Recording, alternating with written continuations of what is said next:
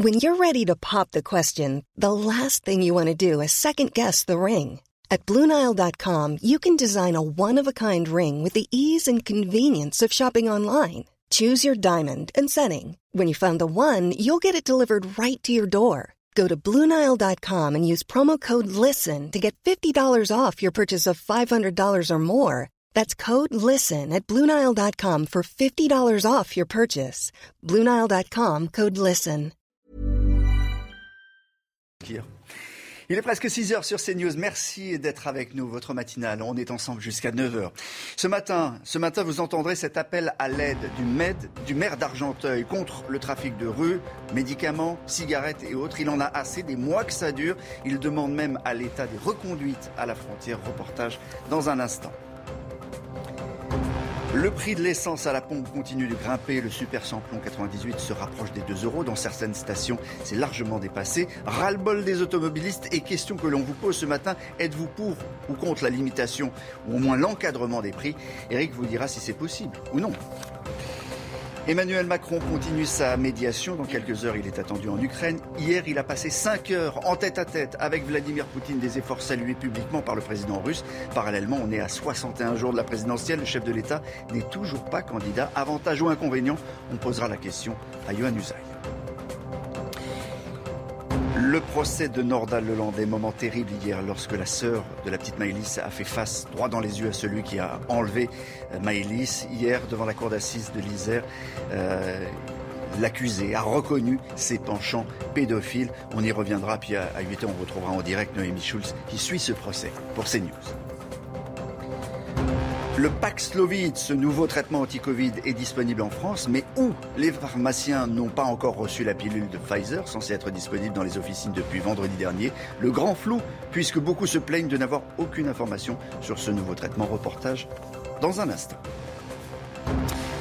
Mais on vous le disait, cigarettes, médicaments et autres, la ville d'Argenteuil se retrouve impuissante face au trafic de rue qui euh, semble gangréner le centre-ville. Oui, les vendeurs à la sauvette sont de plus en plus nombreux depuis l'été dernier et créent un vrai sentiment d'insécurité chez les habitants, si bien que le maire de la ville en appelle à l'État. Marie Conan et Alexandre Distel.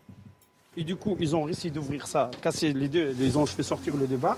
Et après tout cassé, ils ont forcé même la porte. Il y a deux jours, ce commerçant s'est fait cambrioler en pleine journée. Ils m'ont pris euh, une boîte qui est de la monnaie, ils n'ont pas réussi d'ouvrir la caisse, ils ont essayé là. Des infractions qui se multiplient avec l'arrivée du trafic de rue dans la ville.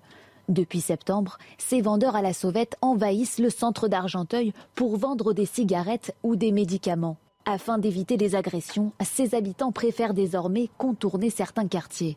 On sort des, des, transports, on trace directement. Ça nous arrive d'être embêtés. Ça nous est arrivé plusieurs fois. Il y a des enfants et puis il y a beaucoup de bagarres. À chaque fois, c'est bas, il y a des vols de téléphone. La police municipale effectue pourtant des contrôles réguliers. Près de 250 interpellations en quatre mois. Mais rien n'y fait. Les trafiquants sont de plus en plus nombreux. Le maire dénonce l'inaction de l'État. Je demande, c'est qu'il y ait une action forte euh, dans, dans, un court temps, qui peut être de 8, de 8, jours, de 15 jours, où vraiment on, fasse en sorte de, mettre hors d'état de nuire euh, ceux qui nous empoisonnent depuis maintenant euh, le mois de septembre. Et cela, ça passe avant tout par notamment des reconduites à la frontière. Je demande aux, aux forces de police comme, comme à la justice d'intervenir le plus vite possible pour que Argenteuil retrouve sa tranquillité. Originaires du Maghreb, ces vendeurs sont pour la plupart mineurs et sans papier, ce qui rend leur arrestation plus compliquée. Le prix de l'essence à la pompe, ça continue de grimper. Et oui, certaines stations essence à Paris affichent aujourd'hui jusqu'à 2,30 euros le litre de samplon 95. Mais les prix du carburant ne sont pas les seuls à augmenter. Produits alimentaires, gaz, électricité, les prix sont à la hausse partout en France. Vincent Fandège. Passer à la pompe, un moment de plus en plus désagréable pour les automobilistes. Quand j'ai acheté ce camion-là il y a deux ans, je faisais, euh, on était à 92 euros le plein. Regardez, j'ai atteint le, le, maximum de ma carte et j'ai pas le plein. Vous avez vu un peu? De 1,715€ le litre de gasoil à 1,847€ pour le samplon 98, les prix n'en finissent pas d'augmenter. En un mois seulement, le samplon 98 affiche une hausse de près de 7 centimes plus de 8 centimes le 95, 9 centimes le litre de gasoil. Je suis passé de la voiture au scooter. C'est vrai que le scooter a l'avantage de moins consommer. Il y a trop de taxes sur le carburant, c'est surtout ça, l'état d'esprit. Le carburant peut augmenter, mais les taxes, c'est pas pour autant qu'elles baissent. Donc euh, c'est toujours agaçant, bien sûr. En plus des prix des carburants, les personnes que nous avons rencontrées constatent une hausse du coût de la vie, de l'électricité aux produits de première nécessité. J'ai 27 ans, je gagne bien ma vie et il y a des mois où je me suis, enfin où j'ai, été contrainte à faire attention à combien il me restait d'argent pour faire mes courses. Euh, c'est carrément un scandale et euh, là véritablement le gouvernement va devoir faire euh, face. Selon la Banque centrale européenne, cette inflation devrait rester élevée plus longtemps que prévu. Alors, euh, question qu'on se pose tous. D'abord, euh, est-ce que jusqu'où ça peut aller? Est-ce qu'il y a une limite? Parce que, euh, le disait tout à l'heure, il y a une station service à Paris qui affiche 2,30 euros le litre. Éric de Recmat, 2,30 euros, c'est pas 2 euros. On a largement dépassé la, limite. Est-ce qu'il n'y a pas un moyen d'encadrer? Est-ce que le gouvernement n'a pas intérêt à encadrer à un moment donné les prix? C'est-à-dire les, limiter la hausse, quoi. Pour l'instant, il a choisi d'aider les consommateurs en versant des chèques consommation, chèques inflation. Donc c'est 100 euros. Tout le monde n'est pas éligible hein, parce qu'il faut avoir un certain plafond de ressources. Ça, c'est la première chose. Et le gouvernement estime que c'est suffisant. Deuxièmement, est-ce que c'est sans limite? Bah écoutez, le baril, il est monté à 150 dollars en 2007-2008. Donc vous voyez, aujourd'hui, on est à 92. Ça peut encore monter. C'est pas fini. Oui, mais il n'y avait pas eu cette répercussion-là. Non, mais parce que ce qui a changé. Jamais, on avait dépassé, jamais dépassé les deux euros. Vous avez raison. Ce qui a changé, c'est que vous avez une taxe flottante aujourd'hui qui s'appelle la TICPE, qui a remplacé la TIPPE et la TIPP. Et donc aujourd'hui, elle varie, si vous voulez le gouvernement ensuite pourrait bien sûr agir sur les taxes, la TVA, 20% sur le carburant, mais s'il baisse d'un centime le prix de l'essence, ça fait 500 millions d'euros de recettes en moins pour la France. Vous faites le calcul, 5 centimes de moins, 2 milliards et demi, 10 centimes, 5 milliards. Aujourd'hui, les caisses sont vides, le gouvernement n'a pas envie de faire cet effort. Est-ce qu'il y sera contraint? Je doute parce que franchement, puis les élections arrivent, mm. euh, c'est à double tranchant. Soit on fait plaisir aux consommateurs et à la population, soit on continue de ruiner les caisses de l'État. Après Moscou, Emmanuel Macron sera à Kiev aujourd'hui pour rencontrer le président ukrainien. Hier, euh, le chef de l'État s'est entretenu pendant cinq heures. Vous avez bien entendu, cinq heures avec Vladimir Poutine. À l'issue de cette rencontre, le chef de l'État s'est dit rassuré. Je veux ici euh, dire que le président Poutine m'a en tout cas assuré de sa disponibilité à s'engager dans cette logique et sa volonté de maintenir ses équilibres d'initiative et en particulier en ce qui concerne la souveraineté et l'intégrité territoriale de l'Ukraine. Qu'est-ce que euh, cette crise, euh, et en tout cas cette, posture de chef de l'Europe, au fond, d'Emmanuel Macron, change avec la perspective de la présidentielle, parce qu'on est aujourd'hui, on le rappelle, à 61 jours. Bon, on pourrait dire très cyniquement que cette crise, elle tombe bien pour Emmanuel Macron, mais en réalité, les enjeux sont trop importants, trop graves pour tomber dans la basse politique politicienne. La réalité, c'est d'abord qu'Emmanuel Macron n'a pas choisi le timing de cette crise. Ça n'est absolument pas de son fait. Ensuite, est-ce que parce qu'on est à 61 jours de l'élection présidentielle, Emmanuel Macron aurait dû rester les bras croisés ne rien faire? Non, absolument pas. Il a raison de dire que quand on est président de la République, on dirige jusqu'au dernier quart d'heure, on est président de la République jusqu'au bout. Après, on peut aussi dire, sans tomber dans la polémique, que oui, cette crise, quelque part sur un plan intérieur, sur un plan plus personnel, elle sert évidemment Emmanuel Macron. Pourquoi? Parce que lui-même, de toute façon, voulait une campagne éclair. Elle sera courte, très courte, cette campagne. Moscou hier, Kiev aujourd'hui. Il ira en Allemagne, à Berlin, rencontrer le chancelier Olaf Scholz, qui lui-même ira à Moscou rencontrer Vladimir Poutine. Bref, on n'imagine pas Emmanuel Macron se déclarer avant au moins une dizaine de jours. Et puis cette crise, elle sert aussi sa stature, c'est certain, mais ça c'est le privilège d'un chef d'État sortant. C'est le domaine réservé du chef de l'État. Il agit, ses adversaires sont condamnés à le regarder. Alors attention, un bémol tout de même, parce qu'on sait bien que la politique internationale ne permet jamais de gagner une élection présidentielle. L'a vu dans le passé. En revanche, si ça tourne mal, ça peut faire perdre une élection présidentielle. Vous dites 10 jours hein, pour, se déclarer. On posera quand même la question tout à l'heure à Eric Ciotti, puisque Eric Ciotti, conseiller auprès de Valérie Pécresse, est l'invité de Laurence Ferrari euh, à 8h15. Autre question subsidiaire, cette table 5 mètres de long, 5 mètres, tout, le monde a remarqué, Chanel, le disait tout à l'heure, il y a eu un nombre de, tweets. ça signifie quoi en fait cette C'est vrai qu'à première vue, on, peut se dire c'est une humiliation de Vladimir Poutine, il a voulu impressionner Emmanuel Macron, le mettre euh, mal à l'aise. Vraisemblablement pas, parce qu'il s'agit en fait d'un salon d'apparat du Kremlin, c'est là qu'il reçoit toujours ses hôtes de marque Preuve en est, il a reçu il y a une semaine Viktor Orban, le Premier ministre hongrois, qui est l'un de ses alliés fidèles pour lequel il a beaucoup d'estime. On a vu les mêmes images, Viktor Orban à la place d'Emmanuel Macron. Donc vraisemblablement, il s'agit plus d'une marque de respect et de gestes barrières aussi, puisqu'on sait que pour rentrer au Kremlin, il faut passer tout un tas de contrôles. Vladimir Poutine fait très attention. Donc vraisemblablement, pas de marque de mépris de la part de Vladimir Poutine.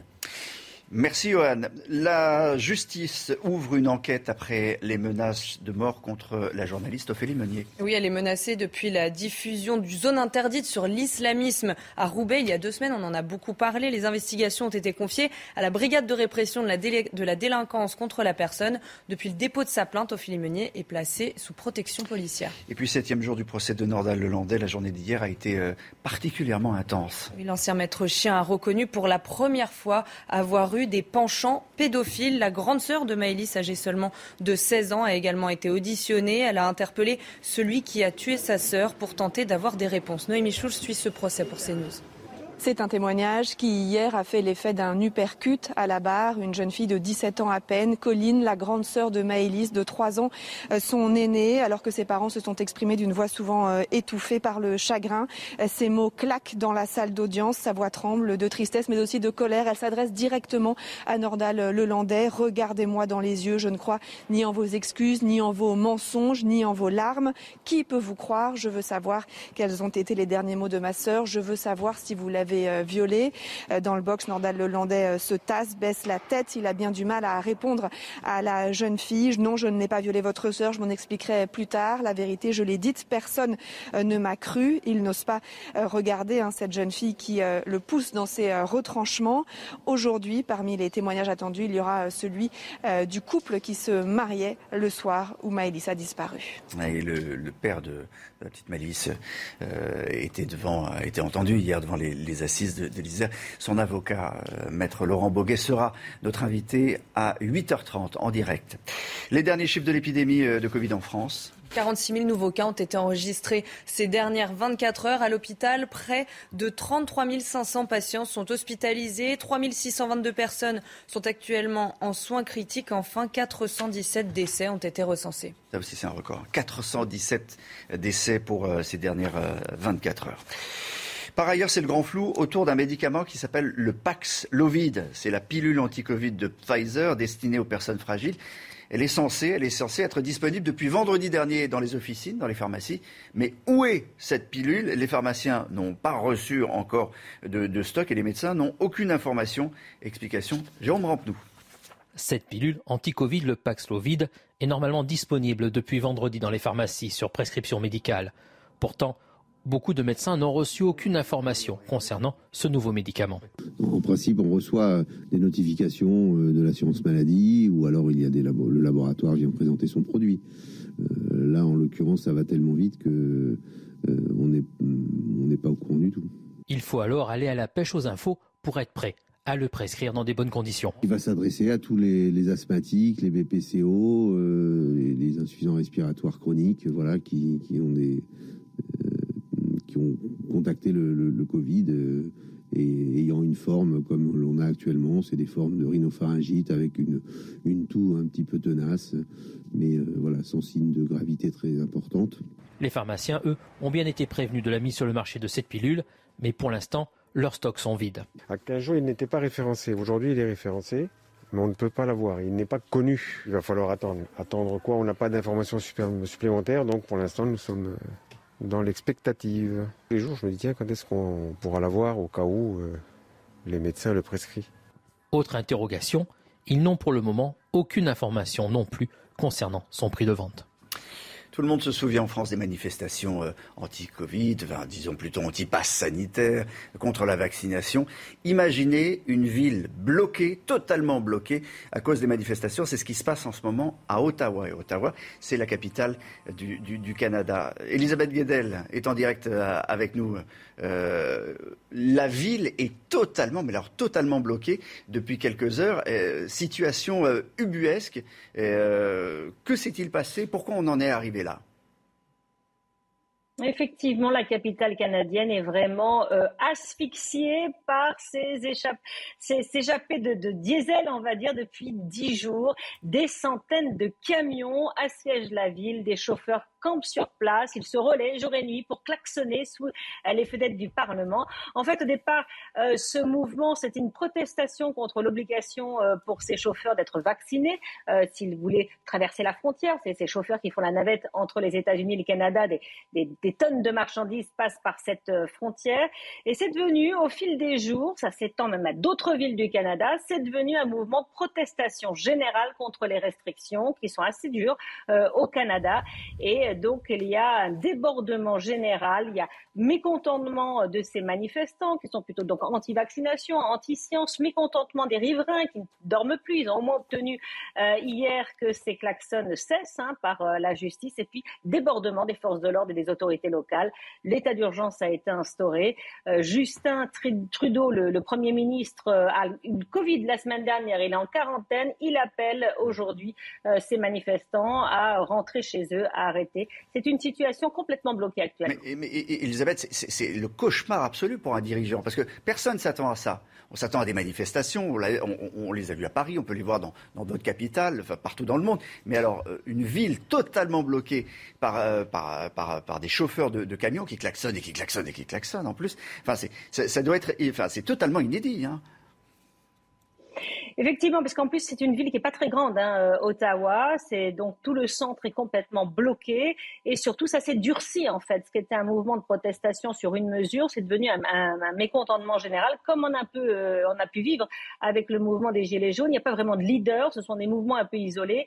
Il y a des débordements, il y a des petits délits, etc.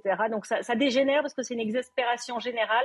Et même si là, la, pandémie baisse euh, énormément, ça, ça s'améliore la situation au Canada. On a une situation bloquée on ne voit pas comment ça va s'améliorer. Merci beaucoup Elisabeth Guedel euh, depuis euh, New York en, direct sur CNews. Euh, les routiers canadiens qui pourraient inspirer les Français. Et des milliers d'opposants au pass vaccinal annoncent sur les réseaux sociaux vouloir rouler sur Paris, je cite, samedi. Six convois de covoiturage ou de particuliers sont annoncés dès demain au départ de Bayonne, Nice, Strasbourg et Cherbourg. C'est euh, aussi la conséquence du, Covid. Le carnaval de Dunkerque n'aura pas lieu pour la troisième année consécutive. Pas de bal, pas de défilé, aucune festivité. Euh, le carnaval de, Dunkerque, c'est l'un des plus importants euh, en, France. Il devait s'étaler jusqu'à mi-mars et réunir des dizaines de milliers de personnes. Le taux d'incidence dans le Nord est proche de 4000 cas pour 100 000 habitants. En revanche, à Nice, il y aura bien carnaval. Et oui, c'est la bonne nouvelle pour les Niçois. Il va commencer à partir de vendredi et durera deux semaines, la ville se prépare à accueillir beaucoup de monde avec euh, la fin des jauges et on voulait vous montrer ces images. Mais c'est surtout que euh, c'est une tradition, il, il le sait, il n'est pas niçois, mais enfin il le sait, c'est la tradition de, reproduire, de caricaturer les, hommes et les, femmes politiques. Et là, il y a tous les candidats à la présidentielle. C'est souvent très bien fait. Ouais, regarde, bah, moi je trouve qu'ils sont comme la caricature d'Éric Zemmour, elle est, elle est quand même particulière. on, va, on va trouver tout le monde, Jean-Luc Mélenchon, Valérie Pécresse, là, ils, ils, sont tous, tous, tous. C'est la tradition c'est le défouloir. Faut dire que c'est ça hein, la tradition. C'est la bonne année pour le faire, là, en plus. Ça, tombe quand même bien. évidemment. Dans un instant, le, chiffre écho avec Eric Derek-Maten. La menace de Mark Zuckerberg ce matin, Eric Derek Maten, euh, peut-être couper le robinet. Il menace de couper le robinet, euh, qui est même devenu une addiction pour nous tous. Instagram, Facebook, euh, bah oui, c'est sur Twitter. Ces deux réseaux principaux. Alors ça, c'est lui, hein, euh, Instagram, Facebook. Ça fait 430 millions de personnes quand même en Europe. Hein, c'est pas rien. Simplement, il pousse un, coup de gueule contre les règlements européens qui sont trop stricts. Le règlement européen de protection des données, c'est RGPD, vous savez, hmm. ça oblige à se déclarer et à stocker. Et lui, il n'a pas envie de stocker tout ça aux États-Unis. Il voudrait le faire.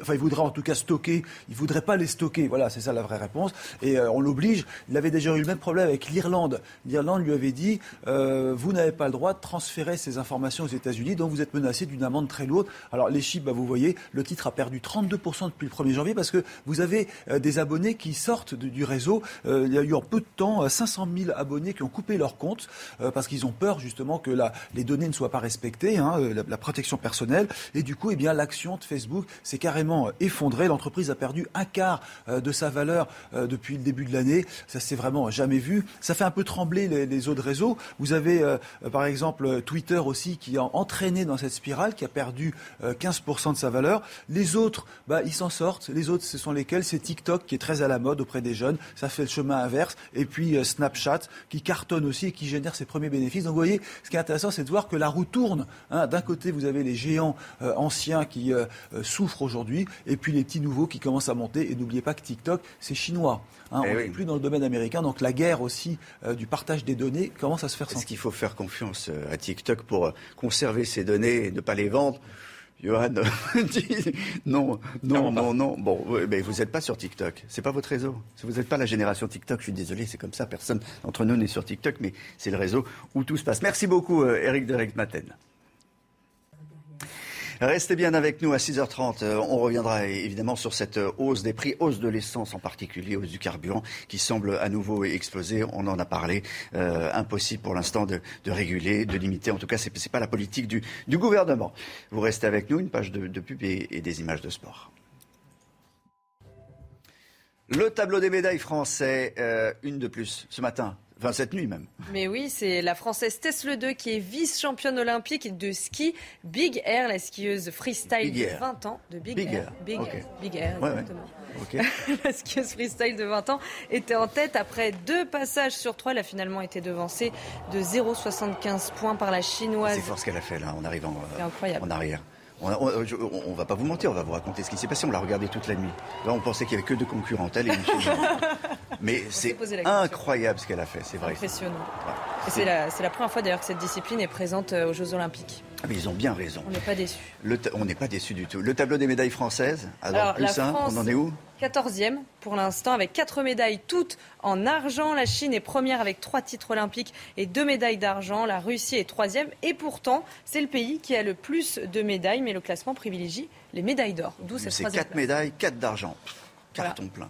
Euh, en football, on va regarder des images de Dakar parce qu'elles sont très impressionnantes. C'était le retour de, la Coupe de la Cannes à la maison. Un accueil triomphal pour les joueurs sénégalais, les champions d'Afrique sénégalais. Regardez ces images incroyables. Des centaines de milliers de supporters se sont pressés aux abords du bus pour fêter leur victoire contre l'Égypte. C'était dimanche. Les Sénégalais attendaient ce moment après 55 ans de participation et deux finales perdues. Commentaire d'Eric. Commentaire d'Eric, c'est pas Covid. Non, ça, ça, se passe, c'est très bien. Non, c'est pas très Covid, mais c'est bien qu'il le fasse au Sénégal. Ce que j'aime pas, c'est quand ça se passe aux Champs-Élysées. Ah, il y a des débordements. évidemment. on a montré les images, mais c'est vrai, mais là, là, c'est très bien. Ça s'est bien passé. Merci de ce commentaire, Eric. on passe là-bas. la météo des neiges dans un instant, et puis la météo court d'Alexandra Blanc. On a un. Direction, direction Saint-Malo, Alexandra Blanc, ce matin, où euh, c'est nuageux, c'est laiteux même. Oui, ça va rester nuageux, un petit peu comme à Paris ou encore à Lille, puisque sur les régions du Nord, on ne verra pas beaucoup le soleil aujourd'hui. Des conditions météo assez mitigées, avec donc une petite faiblesse anticyclonique, synonyme d'un temps très très nuageux au nord de la Loire. Alors on retrouve ce matin beaucoup de brouillard entre la façade ouest, notamment euh, du côté de la Garonne, ou encore en remontant euh, vers euh, la Normandie ou encore les Ardennes. On retrouve également quelques bancs de brouillard en direction de la Bourgogne pour le Val de Saône. Plein soleil en revanche dans le sud, d'ailleurs dans l'après on va conserver également le même type de conditions. Plus vous irez vers le nord, plus vous aurez des nuages. Et inversement, plus vous irez vers le sud, plus vous aurez du beau temps, avec toujours un petit peu de vent en basse vallée du Rhône, mais rien à voir avec ce que vous avez eu en début de semaine. Les températures, températures contrastées, moins 5, moins 4 degrés en moyenne entre Clermont-Ferrand et le Puy-en-Velay, tandis que vous aurez en moyenne 9 degrés en Bretagne ou encore 7 à Paris. Puis dans l'après-midi, les températures restent globalement au-dessus des normales de saison. C'est plutôt doux. 10 degrés en moyenne en Bourgogne ou encore pour la Franche-Comté, 14 degrés pour le Pays Basque, 11 degrés à Paris et même un petit air de printemps autour du golfe du Lion avec 17 degrés entre Marseille et Perpignan. Suite du programme demain, plus belle journée de la semaine, profitez-en puisque la dégradation arrive à partir de jeudi matin. 6h30 sur CNews. La suite de votre matinale, on va s'intéresser d'abord au, prix de l'essence à, la pompe qui continue de grimper et grimper. Le super samplon 98 se rapproche des 2 euros. Dans certaines stations, c'est largement dépassé, en particulier à Paris. Le bol des automobilistes. Et question qu'on vous pose ce matin, êtes-vous pour une limitation, au moins un encadrement des, des prix? Et puis, est-ce que cette hausse préoccupe euh, l'Elysée Le gouvernement posera la question à Yohann Usaï. Emmanuel Macron continue sa médiation dans quelques heures. Il est attendu en Ukraine. Hier, il a passé 5 heures en tête à tête avec Vladimir Poutine, des efforts salués publiquement par le président russe. On rejoindra dans un instant notre envoyé spécial Loïc Signor à Moscou. C'est le dernier jour des soldes, mais les Français ne se sont pas déplacés. Covid, envie, pouvoir d'achat, en tout cas pour les commerçants, le compte n'y est pas. Tout à l'heure, on sera en direct avec Johan Petiot, directeur général de l'Alliance du commerce, et puis on posera également la, question autour de ces soldes à Eric, Eric Matin. Mais on commence donc par ce nouveau record du prix des carburants, Chana. Certaines stations essence parisiennes affichent aujourd'hui jusqu'à 2,30 euros le litre de samplon 95. Vous avez bien entendu, mais les prix des carburants ne sont pas les seuls à augmenter. Produits alimentaires, gaz, électricité, les prix sont à la hausse partout en France. Vincent Fahandège. Passer à la pompe, un moment de plus en plus désagréable pour les automobilistes. Quand j'ai acheté ce camion-là il y a deux ans, je faisais. Euh, on était à 92 euros le plein. Regardez, j'ai atteint le, maximum de ma carte et j'ai pas le plein. Vous avez vu un peu? De 1,715€ le litre de gasoil à 1,847€ pour le samplon 98, les prix n'en finissent pas d'augmenter. En un mois seulement, le samplon 98 affiche une hausse de près de 7 centimes, plus de 8 centimes le 95, 9 centimes le litre de gasoil. Je suis passé de la voiture au scooter. C'est vrai que le scooter a l'avantage de moins consommer. Il y a trop de taxes sur le carburant, c'est surtout ça, l'état d'esprit. Le carburant peut augmenter, mais les taxes, c'est pas pour autant qu'elles baissent. Donc euh, c'est toujours agaçant, bien sûr. En plus des prix des carburants, les personnes que nous avons rencontrées constatent une hausse du coût de la vie, de l'électricité aux produits de première nécessité. J'ai 27 ans, je gagne bien ma vie et il y a des mois où je me suis, enfin où j'ai, été contrainte à faire attention à combien il me restait d'argent pour faire mes courses. Euh, c'est carrément un scandale. Et euh, là, véritablement, le gouvernement va devoir faire euh, face. Selon la Banque centrale européenne, cette inflation devrait rester élevée plus longtemps que prévu. Faut-il encadrer, limiter les prix? Ben, On vous a posé la question ce matin et on vous pose la question. C'est euh, question de la matinale. Le gouvernement doit-il encadrer le prix des carburants? La réponse est oui, vous le voyez, 89%. Euh, à mon avis, ça, va, ça, va bouger. Mais, tout à l'heure, Eric le, disait, c'est n'est pas la politique qui a choisi euh, le gouvernement, encadrer les prix. Yohann en tout cas, à 61 jours de la présidentielle, il est clair que ces questions de pouvoir d'achat sont au centre du jeu. Oui, le pouvoir d'achat, c'est l'enjeu principal de l'élection présidentielle. C'est devenu la première préoccupation des Français, alors qu'il y a quelques semaines, quelques mois seulement, on imaginait tous que c'est la sécurité qui serait le thème principal, que ce thème écraserait tout. Eh bien non, l'inflation, la hausse des prix, notamment de l'énergie, est venue chambouler la donne. Alors évidemment, les candidats sont obligés de s'adapter. Emmanuel Macron, qui n'est pas candidat officiellement, mais qui dans les faits est déjà candidat, il a par exemple demandé au gouvernement, Eric le disait tout à l'heure, eh bien de signer un chèque, un chèque énergie, un chèque pouvoir d'achat, appelez-le comme vous voulez, 100 euros pour 38 millions de Français, parce qu'évidemment, pas question pour lui de revivre l'épisode des Gilets jaunes. Imaginez les scènes de chaos qu'on a vues il y a trois ans en plein Paris, à 60 jours du premier tour de l'élection. Évidemment, ça pourrait compromettre sa réélection. Donc on surveille ça de près à l'Elysée. Marine Le Pen, elle aussi, elle a bien senti, elle avait senti un peu avant les autres d'ailleurs, peut-être que ce serait un enjeu principal, d'où son slogan, rendre aux Français leur pays et leur argent. Éric Zemmour, lui, qui il y a quelques mois ne voulait pas parler de pouvoir d'achat, il parlait uniquement identité, immigration contraint de s'adapter, contraint d'improviser, même quelque part. Le meeting de samedi dernier à Lille sur le thème du pouvoir d'achat. Valérie Pécresse aussi, elle veut augmenter les salaires de 10%, sans trop savoir comment elle va s'y prendre d'ailleurs, mais le slogan 10% de pouvoir d'achat en plus, de salaire en plus, ça sonne bien. La gauche, elle, promet des dépenses en veux-tu, en voilà pour rendre du pouvoir d'achat aux Français. Les candidats s'adaptent donc, pas toujours avec succès. Merci, euh, Johan. Vous parliez de Valérie Pécresse. L'invité de Laurence Ferrari tout à l'heure sera Eric Ciotti, conseiller auprès de, Valérie Pécresse. Le rendez-vous est à 8h15. Emmanuel Macron, bah, il n'est pas là, vous le savez. Hein, euh, il essaye d'éviter la, guerre. Après Moscou, il est attendu aujourd'hui à, Kiev pour rencontrer le président ukrainien. Hier, le chef de l'État s'est entretenu pendant cinq heures avec Vladimir Poutine. À l'issue de cette rencontre, Emmanuel Macron s'est dit rassuré. Vladimir, Vladimir Poutine fera tout pour éviter une escalade militaire autour de l'Ukraine. C'est ce qu'il a dit. Alors, quels sont les enjeux du déplacement d'Emmanuel Macron en Ukraine? On voit ça avec Loïc Signor depuis Moscou. Après Moscou, direction Kiev pour Emmanuel Macron. L'objectif, toujours la désescalade, auprès cette fois-ci du président ukrainien Zelensky. Au terme de cinq heures, assimilé à de la torture par Vladimir Poutine, subie par le président russe, Emmanuel Macron va devoir donner sa feuille de route au président ukrainien. De bonnes pistes ont été évoquées hier entre le leader du Kremlin et le président français. Des lignes de convergence existent selon les deux hommes. Reste à savoir lesquelles désormais et surtout si le président ukrainien peut concéder à les accepter C'est toute la question. Ce sera la deuxième étape de ce voyage diplomatique pour Emmanuel Macron, sans doute un peu moins risqué que son entrevue au Kremlin, avant de rendre compte cette fois-ci à son allié européen Olaf Scholz, le nouveau chancelier allemand. Objectif des deux hommes, réunir toutes les parties dans un sommet. Dans quelques semaines à Paris, le fameux format Normandie, le seul format qui tienne selon Emmanuel Macron pour respecter les accords de Minsk et éviter l'escalade en Ukraine. Le scandale des EHPAD, nouveau témoignage accablant contre le groupe Corian ce matin près de Toulouse, dans le village de Lerme. Cinq résidents sont morts d'une intoxication alimentaire. C'était en 2019. Depuis, leurs familles se battent pour que les manquements de l'établissement soient reconnus. Jean-Luc Thomas.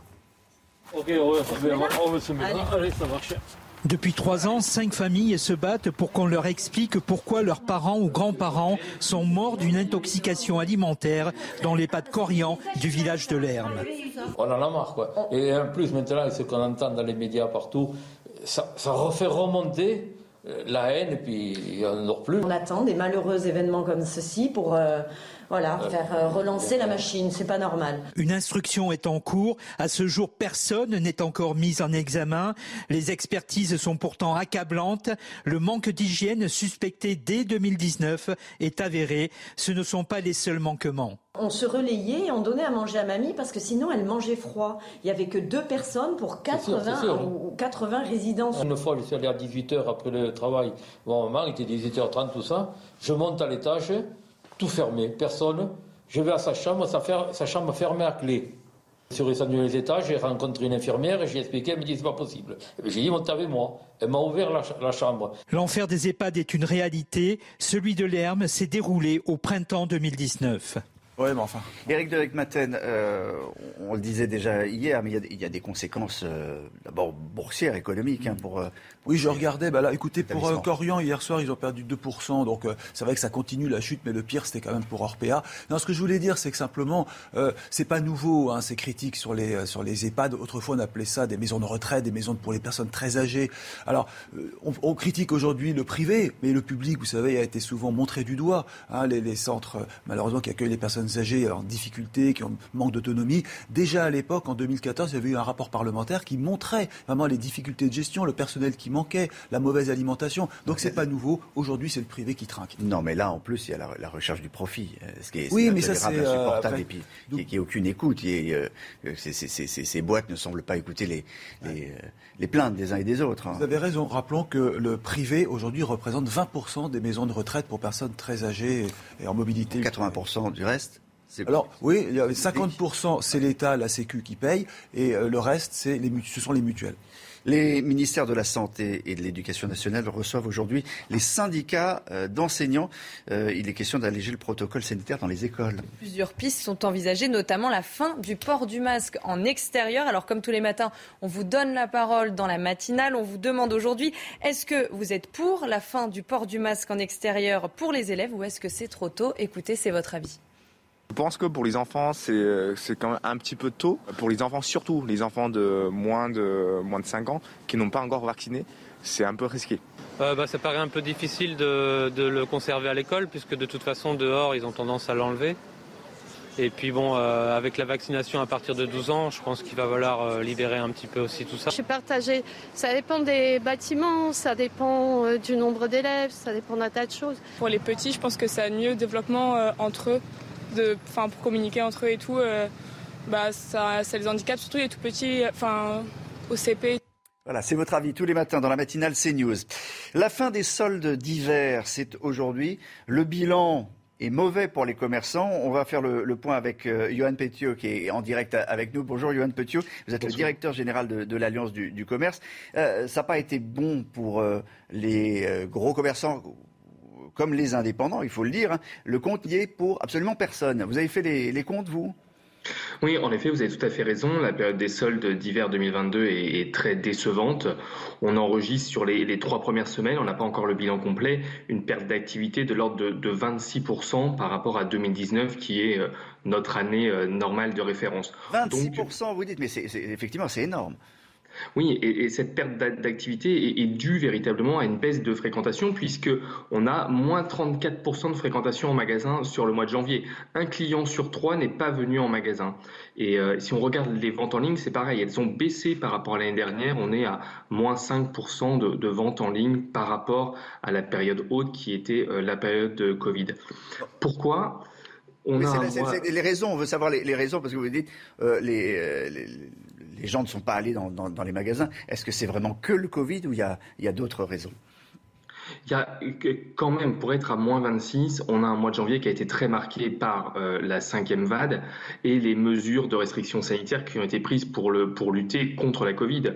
Euh, les 3 à 4 jours euh, de télétravail obligatoires, les centaines de milliers de personnes qui ont été euh, impactées par le Covid directement ou indirectement, les classes fermées, euh, on avait certains jours avec plus de 15 000 classes fermées, ce qui génère des problèmes de garde importants pour les parents.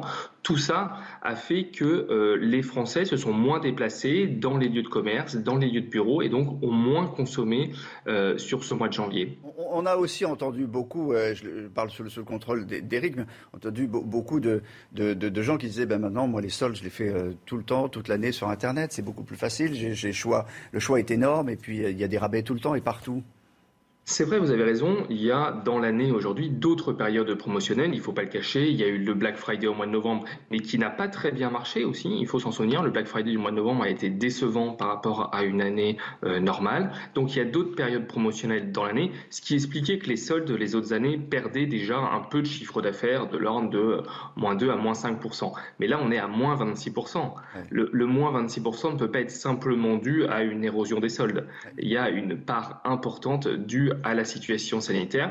Et puis vous en avez parlé aussi euh, dans votre reportage il y a quelques minutes, euh, l'inflation, l'inflation, la hausse des prix sur les dépenses contraintes, euh, énergie, électricité, fait que de nombreux Français ont dû restreindre leur consommation sur les biens entre guillemets, je n'aime pas ça, mais non essentiel ou en tout cas moins indispensable. Et ça a certainement joué également sur notre marché au mois de janvier. Ah, vous avez raison. Et, peut-être que commentaire d'Éric, mais c'est vrai que quand euh, il y a le Covid partout, quand on a moins d'argent, peut-être que euh, s'acheter un, vêtement devient euh, accessoire. Non, je voulais juste préciser, Johan Petiot, qu'il y a aussi la concurrence avec l'occasion. La deuxième main, paraît-il, les sites internet se multiplient. Vinted, hein, pour ne citer que lui, ça vous le ressentez aussi? Oui, bien sûr, le, marché de, l'occasion est en plein boom maintenant depuis quelques années. Il représente environ 1,2 milliard d'euros en forte croissance et c'est un marché euh, dominé par un acteur euh, étranger et une grande plateforme digitale euh, que tout le monde connaît. Donc c'est vrai que c'est une nouvelle concurrence, mais c'est aussi une opportunité hein, pour les enseignes qui vont sur ce nouveau marché, proposent de la seconde main à leurs clients. Mais ça, ne remplace pas, ça ne compense pas la perte d'activité extrêmement importante qu'on a vécue au mois de janvier. Pour terminer il y a un enseignement à tirer de, cette période de, solde, euh, peut-être sur, les dates. Euh, qu'est-ce que vous en tirez comme enseignement, vous? Je ne suis pas certain que le problème véritablement cette année a été celui des soldes de, de, leur date ou pas. Comme c'est vrai, on, refait le jeu, j'ai envie de dire, à chaque période de, solde, faut-il les avancer ou les reculer? Je, pense que cette année, véritablement, il y a eu une, crise et des mesures sanitaires qui, même si elles ne pesaient pas directement sur le commerce, ont directement joué sur son activité. Donc il faut euh, se dire, et c'est le message qu'on envoie au gouvernement, les mesures de soutien qui ont été mises en place au profit profit de d'autres secteurs économiques doivent être aussi étendus aux acteurs du commerce qui reste le grand oublié euh, du mois de janvier par le gouvernement. On a entendu le message. Merci beaucoup d'avoir été en direct avec nous, euh, Johan Petit. On va retenir ce chiffre, hein, moins 26% pour, pour les trois semaines. Vous n'avez pas encore le, bilan complet, mais pour les trois premières semaines de, de solde, bilan euh, catastrophique. Et euh, vous l'avez dit, Internet a remporté en quelque sorte la, bataille des soldes 2022. Merci d'avoir été avec nous. Une dernière image, Chana, qui vraiment, Chana, vous voulez vraiment vous la montrer celle-là? Vous allez Bien voir. sûr. Alors, c'est quoi un silure a été pêché hier après-midi dans le canal de l'Ourcq à ah Paris. Alors, euh, le silure, vous savez, c'est ce gros poisson euh, carnassier qui peut atteindre jusqu'à 2 mètres 50 et peser jusqu'à 100 kilos. Alors, ça, c'est le silure, là, là en bas, au, bout des bras du, là monsieur. Où il a été, là où il a été pêché, en fait, c'est l'endroit même où se dérouleront les épreuves de natation de triathlon. ah la vache ah ouais, d'accord. Je ne sais pas si vous avez prévu oh, d'y participer, mais c'est énormissime. Et ça se mange pas. Hein. C'est une poubelle, hein, ces, ces, poissons. En fait, ça ramasse tout, je crois. Enfin, je suis pas spécialiste des poissons, contrairement ça à attaque. Ça, mord. ça, ça, ça mange que de la viande, surtout. Euh... Oh là là. Vous que je suis spécialiste des poissons des poubelles. Pardon, j'ai pas très bien compris. Allez, restez avec nous. Votre matinale se, se poursuit. Hein. Le sport, les images de sport et les JO de la nuit. Cocorico à Pékin, euh, la Française Tesle de vice-championne olympique de ski Big Air. Elle est devenue une nouvelle médaille cette nuit. Exactement, oui. L'eskieuse freestyle de 20 ans était en tête après deux passages sur trois. Elle a finalement été devancée de 0,75 points par la chinoise Gu. Alors, elle s'est exprimée hein, depuis euh, sa médaille d'argent. Elle dit une médaille olympique, on ne me l'enlèvera jamais. Être vice-championne olympique, on ne me l'enlèvera jamais. Euh, vous allez voir comment elle, elle, elle c'est incroyable, surtout cette, réception de dos.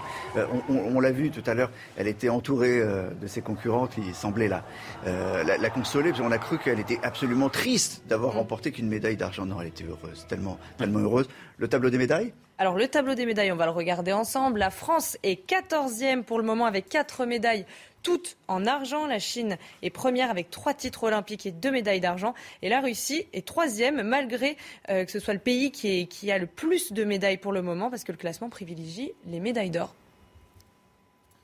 C'est l'heure de, l'instant musique. Ce matin, le nouveau titre de Coldplay, Let Somebody Go, avec, featuring, avec une invitée, Selena Gomez. Selena Gomez. Que je ne, moi, je, c'est pas ma génération. Comment ça, vous la, connaissez pas Si, je la connais, mais. Euh, Quand même, Selena Gomez. Moi, elle a bercé euh, toute mon adolescence. Coldplay, c'est le plus grand groupe, peut-être du, du, monde. Ce sont des, des Anglais. Selena Gomez, c'est la petite Texane qui est, qui est, un produit Disney. Hein. Je crois que c'est ça. Hein, c'est ça, exactement. Et voilà. Et, aujourd'hui sort, sort ce, titre tellement triste, parce que c'est sur une rupture. Mais le clip, vous allez voir, est incroyable. 90 millions de disques vendus pour Coldplay depuis 96. Allez, on écoute.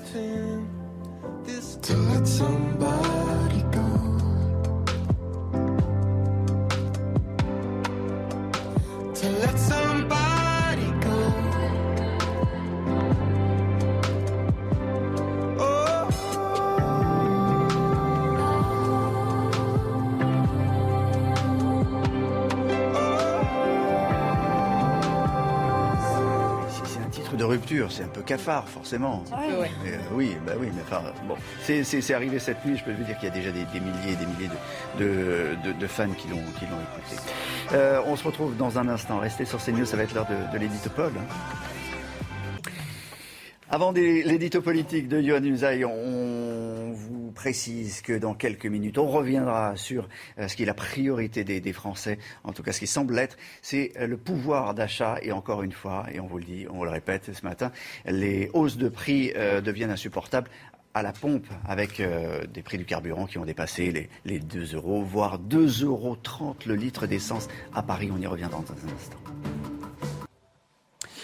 C'est l'heure de l'édito politique. Emmanuel Macron, euh, vous le savez, a entamé hier sa, tournée diplomatique pour tenter une désescalade dans le conflit russo-ukrainien. Yohann Usaï, le chef de l'État a échangé pendant 5 heures, 5 heures avec le président russe, Vladimir Poutine. Est-ce que Emmanuel Macron, d'abord, a bien fait de se rendre en Russie et est-ce que c'est son rôle de résoudre cette crise? Oui, bien sûr, c'est son rôle et c'est sa place. C'est son rôle d'abord en tant que président de la République. Il représente la France, un pays membre permanent du Conseil de sécurité de l'ONU, comme la Russie, un pays qui dispose de l'arme nucléaire, comme l'ONU et comme la Russie. Et ça, c'est une chose, ce sont deux positions que Vladimir Poutine, à l'évidence, euh, respecte. Ce qui donne déjà à la France une position assez euh, particulière. Preuve en est, Emmanuel Macron est le seul dirigeant européen à avoir parlé plusieurs fois au téléphone, par exemple, au président américain Joe euh, Biden. Et puis, c'est aussi une tradition française d'essayer de jouer les médiateurs dans des crises diplomatiques, dans des conflits de, de ce genre. Ce n'est pas nouveau. Tous les prédécesseurs d'Emmanuel Macron ont eu, à un moment donné de leur mandat, à enfiler ce costume de médiateur. Et puis, c'est son rôle en tant que président du Conseil de l'Union euh, européenne. L'Europe ne peut pas, l'Europe ne doit pas être absente de cette crise et s'en remettre uniquement euh, aux États-Unis. Alors certes, le dialogue est quasiment rompu avec la Russie depuis huit ans, depuis mars 2014 et la crise de la Crimée, mais Emmanuel Macron a tout de même voulu tenter de remettre le dialogue, de trouver un compromis, de défendre les pourparlers. Et en cela, c'est une position intéressante parce que ça n'est pas la position des États-Unis où Joe Biden s'est montré beaucoup plus pessimiste. Souvenez-vous, il, il, y a deux semaines, il avait demandé aux familles des diplomates qui étaient présents en Ukraine de revenir d'urgence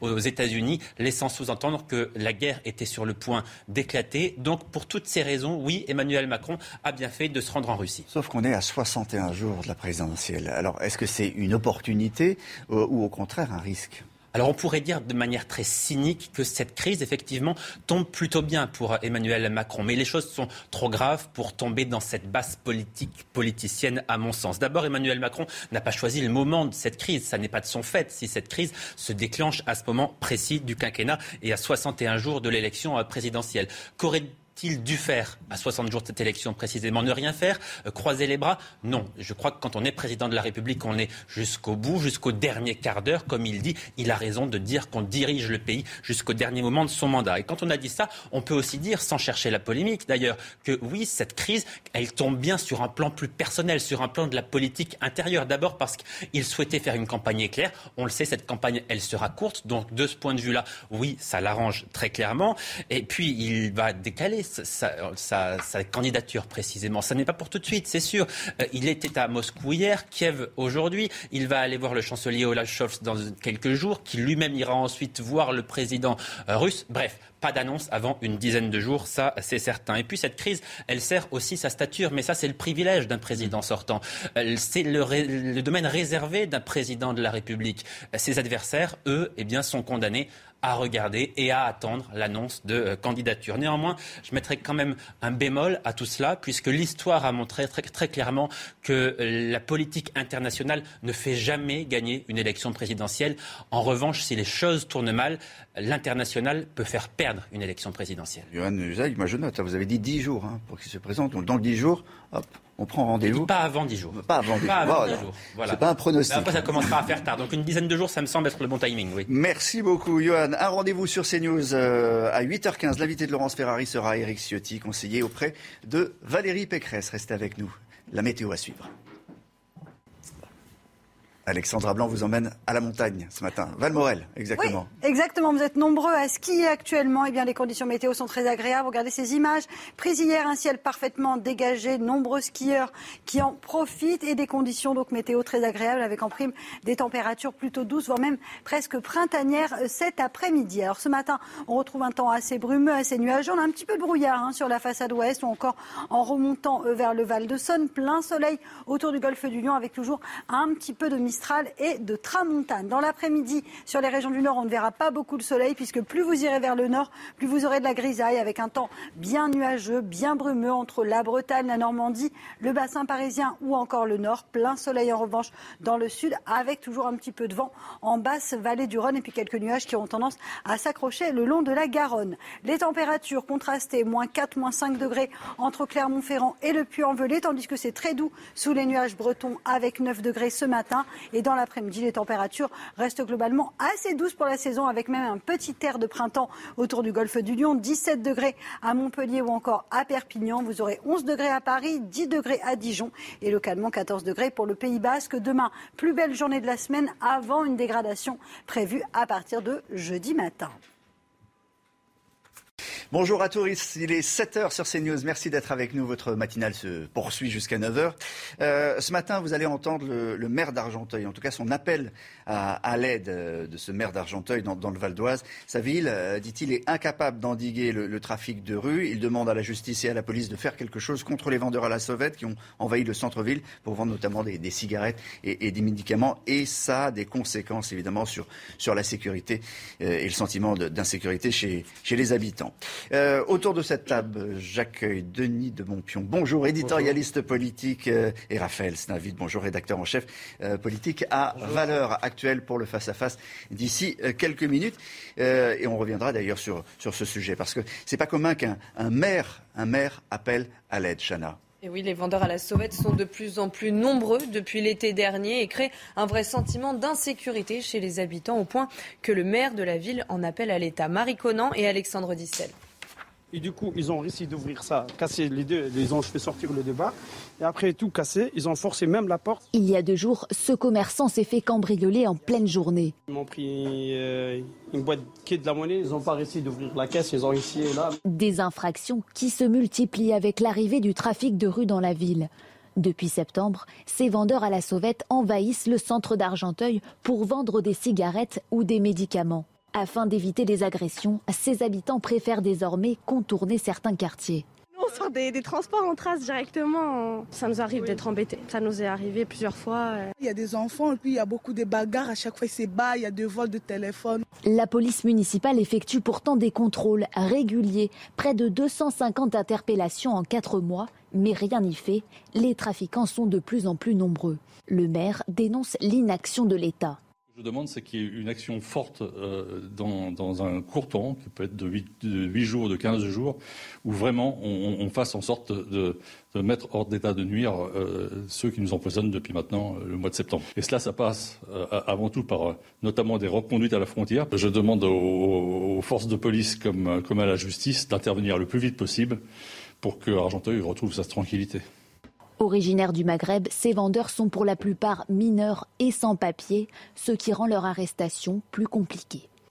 Nouveau record des prix des carburants. Certaines stations essence parisiennes affichent aujourd'hui jusqu'à 2,30 euros. 2,30 euros le litre de samplon 95. On a largement euh, dépassé les, les 2 euros. Et on va regarder ensemble les évolutions. Depuis la semaine dernière, le prix du gasoil atteint en moyenne 1,71 euro le litre. Le samplon 95 coûte en moyenne 1,78 euro le litre. Et si vous utilisez du samplon 98, vous paierez en moyenne 1,84 euro le litre. Un nouveau coup dur pour les automobilistes euh, exaspérés par cette hausse constante des prix. Écoutez.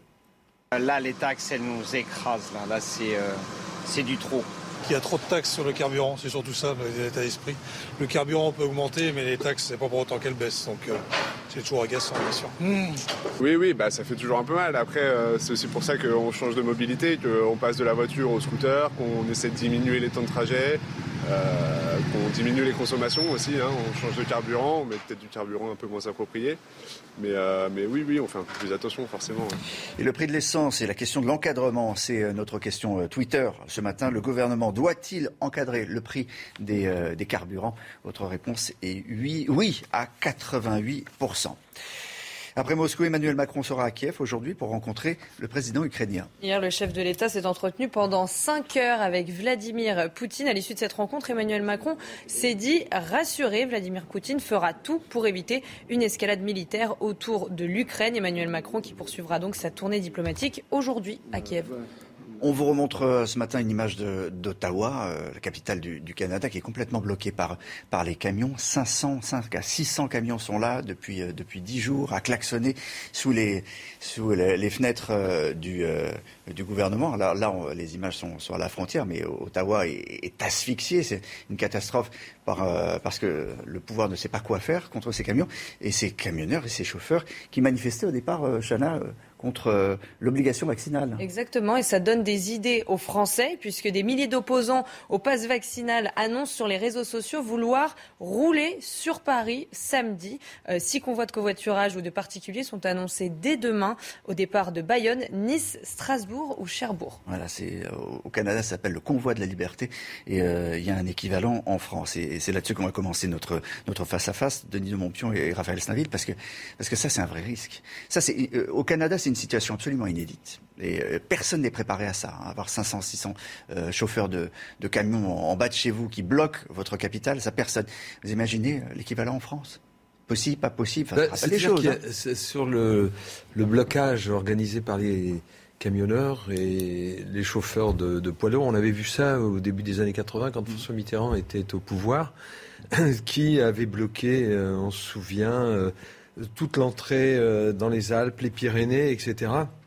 À l'époque, c'était d'ailleurs un communiste qui était euh, ministre des Transports, Charles Fitterman. Je ne sais pas si, si, son nom vous rappelle quelque chose.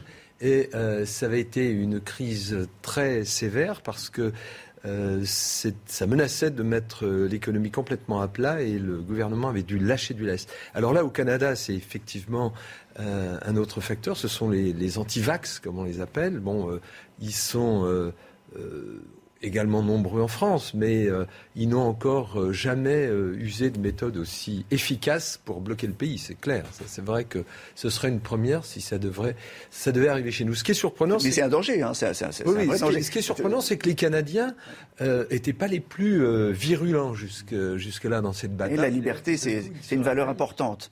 Oui, je pense que vous avez raison d'abord de souligner, de commencer peut-être par ça, c'est que la liberté est une valeur importante et que ce mouvement euh, euh au Canada bénéficie, bénéficie en tout cas d'un soutien populaire assez impressionnant.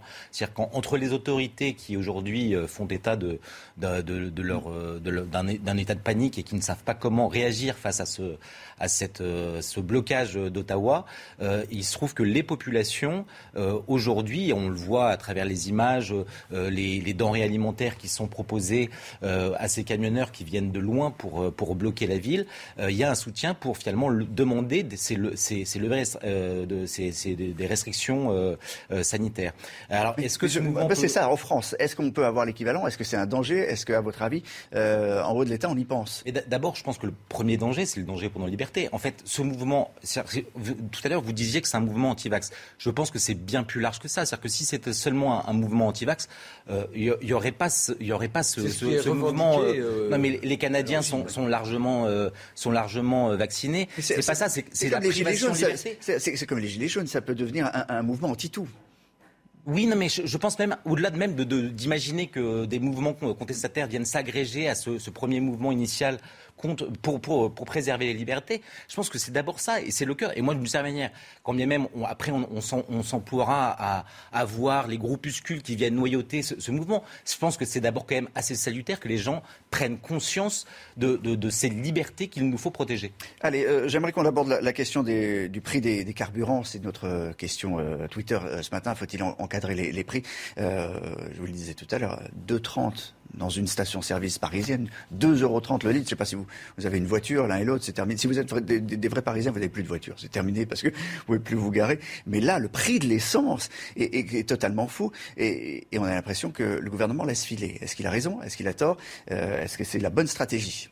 C'est-à-dire que Bruno Le Maire, ministre de l'économie, a déjà répondu, puisqu'il a dit qu'il ne toucherait pas euh, aux taxes. Euh, les, taxes ne baisseraient pas, ce serait euh, un trop gros manque à gagner pour le gouvernement. Donc, est-ce que il y a, un moment, la flambée des prix va les faire changer d'avis Tout est tellement en politique. Cela dit, il faut quand même se rappeler qu'aujourd'hui, je crois que le, hier, le, le, le, Brent, le baril de Brent cotait à 92 et des poussières il n'a pas encore atteint les 100 dollars, qui est quand même un seuil un peu psychologique.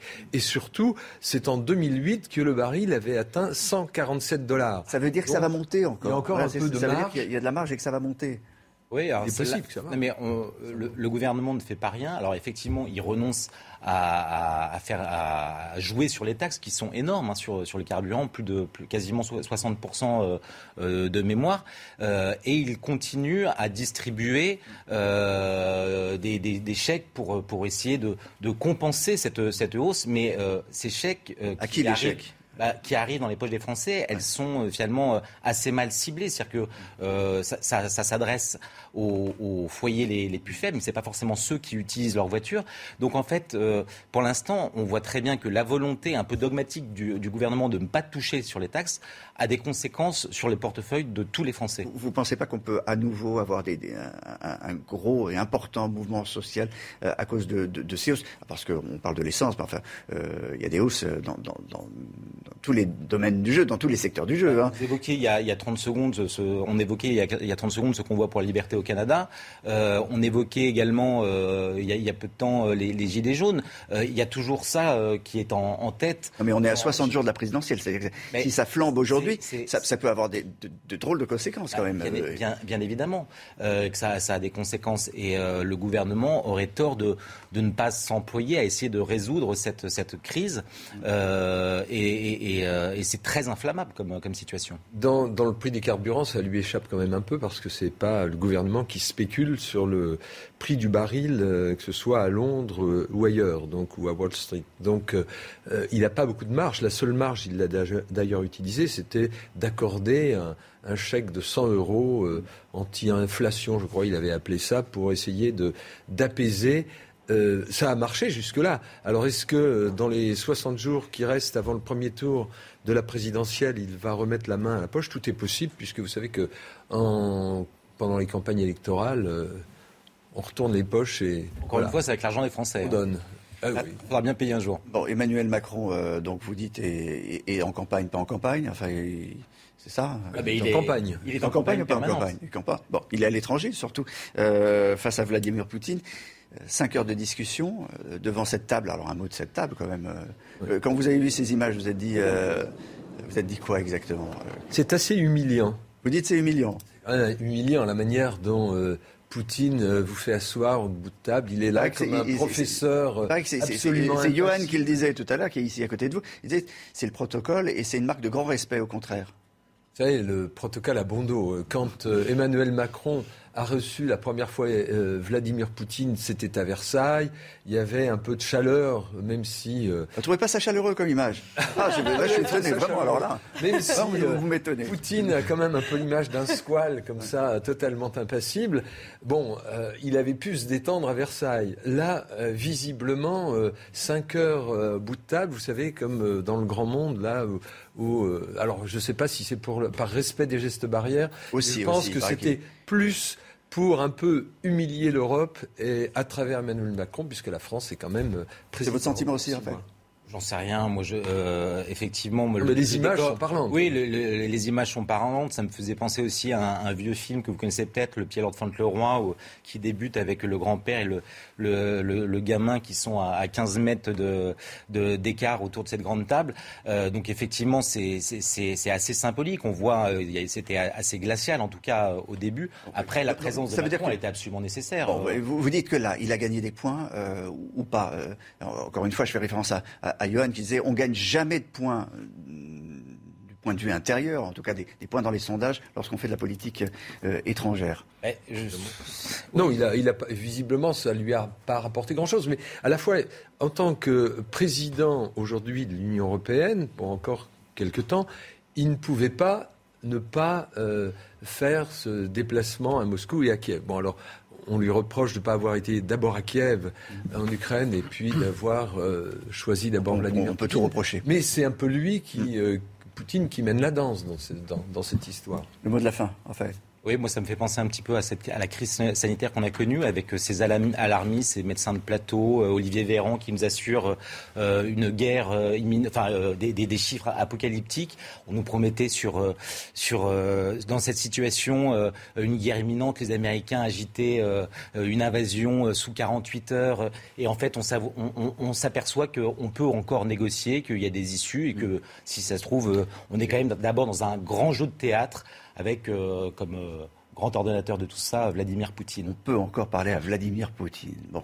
Euh, merci beaucoup à, tous les deux. Je vous poserai tout à l'heure une question. Pourriez-vous vivre sans Facebook et Instagram? C'est la menace qui plane sur l'Europe. Et si tout était coupé, si Mark Zuckerberg nous, nous coupait le robinet à réseaux sociaux L'enfer, c'est l'édito dans un instant d'Éric Derek Maten.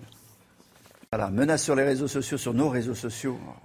Eric de Maten, Mark Zuckerberg pourrait fermer. C'est une histoire de, données personnelles, de, droits et euh, de conflits avec l'Europe. Oui, et puis c'est peut-être aussi un coup de bluff. Hein. Vous savez, c'est quand même presque 500 millions d'utilisateurs en Europe. Donc on imagine si Mark Zuckerberg coupe le robinet. Alors pourquoi d'abord il veut faire ça? Parce qu'il en a assez des règlements européens. Vous savez, la fameuse, euh, le fameux RGPD, qui est le règlement général sur la protection des on données. On clique dessus à chaque fois qu'on on, est sur on s'inscrit quelque part, on doit cliquer acceptez-vous les conditions générales? Oui. Exactement.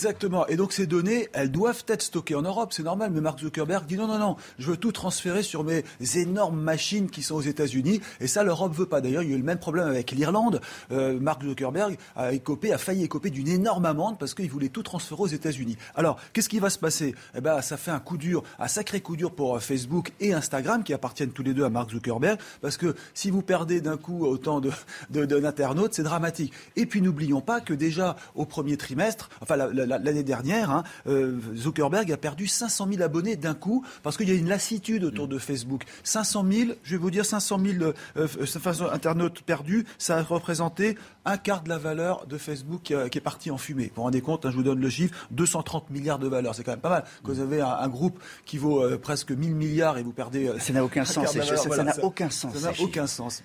C'est vrai, c'est de la folie. sur rien. Parce que tout est coté en bourse, c'est les fameux GAFAM aux États-Unis qui valent une fortune hein, à Wall Street. Alors, ce qu'il faut voir, c'est quand même aussi, il y a une redistribution des cartes aux États-Unis.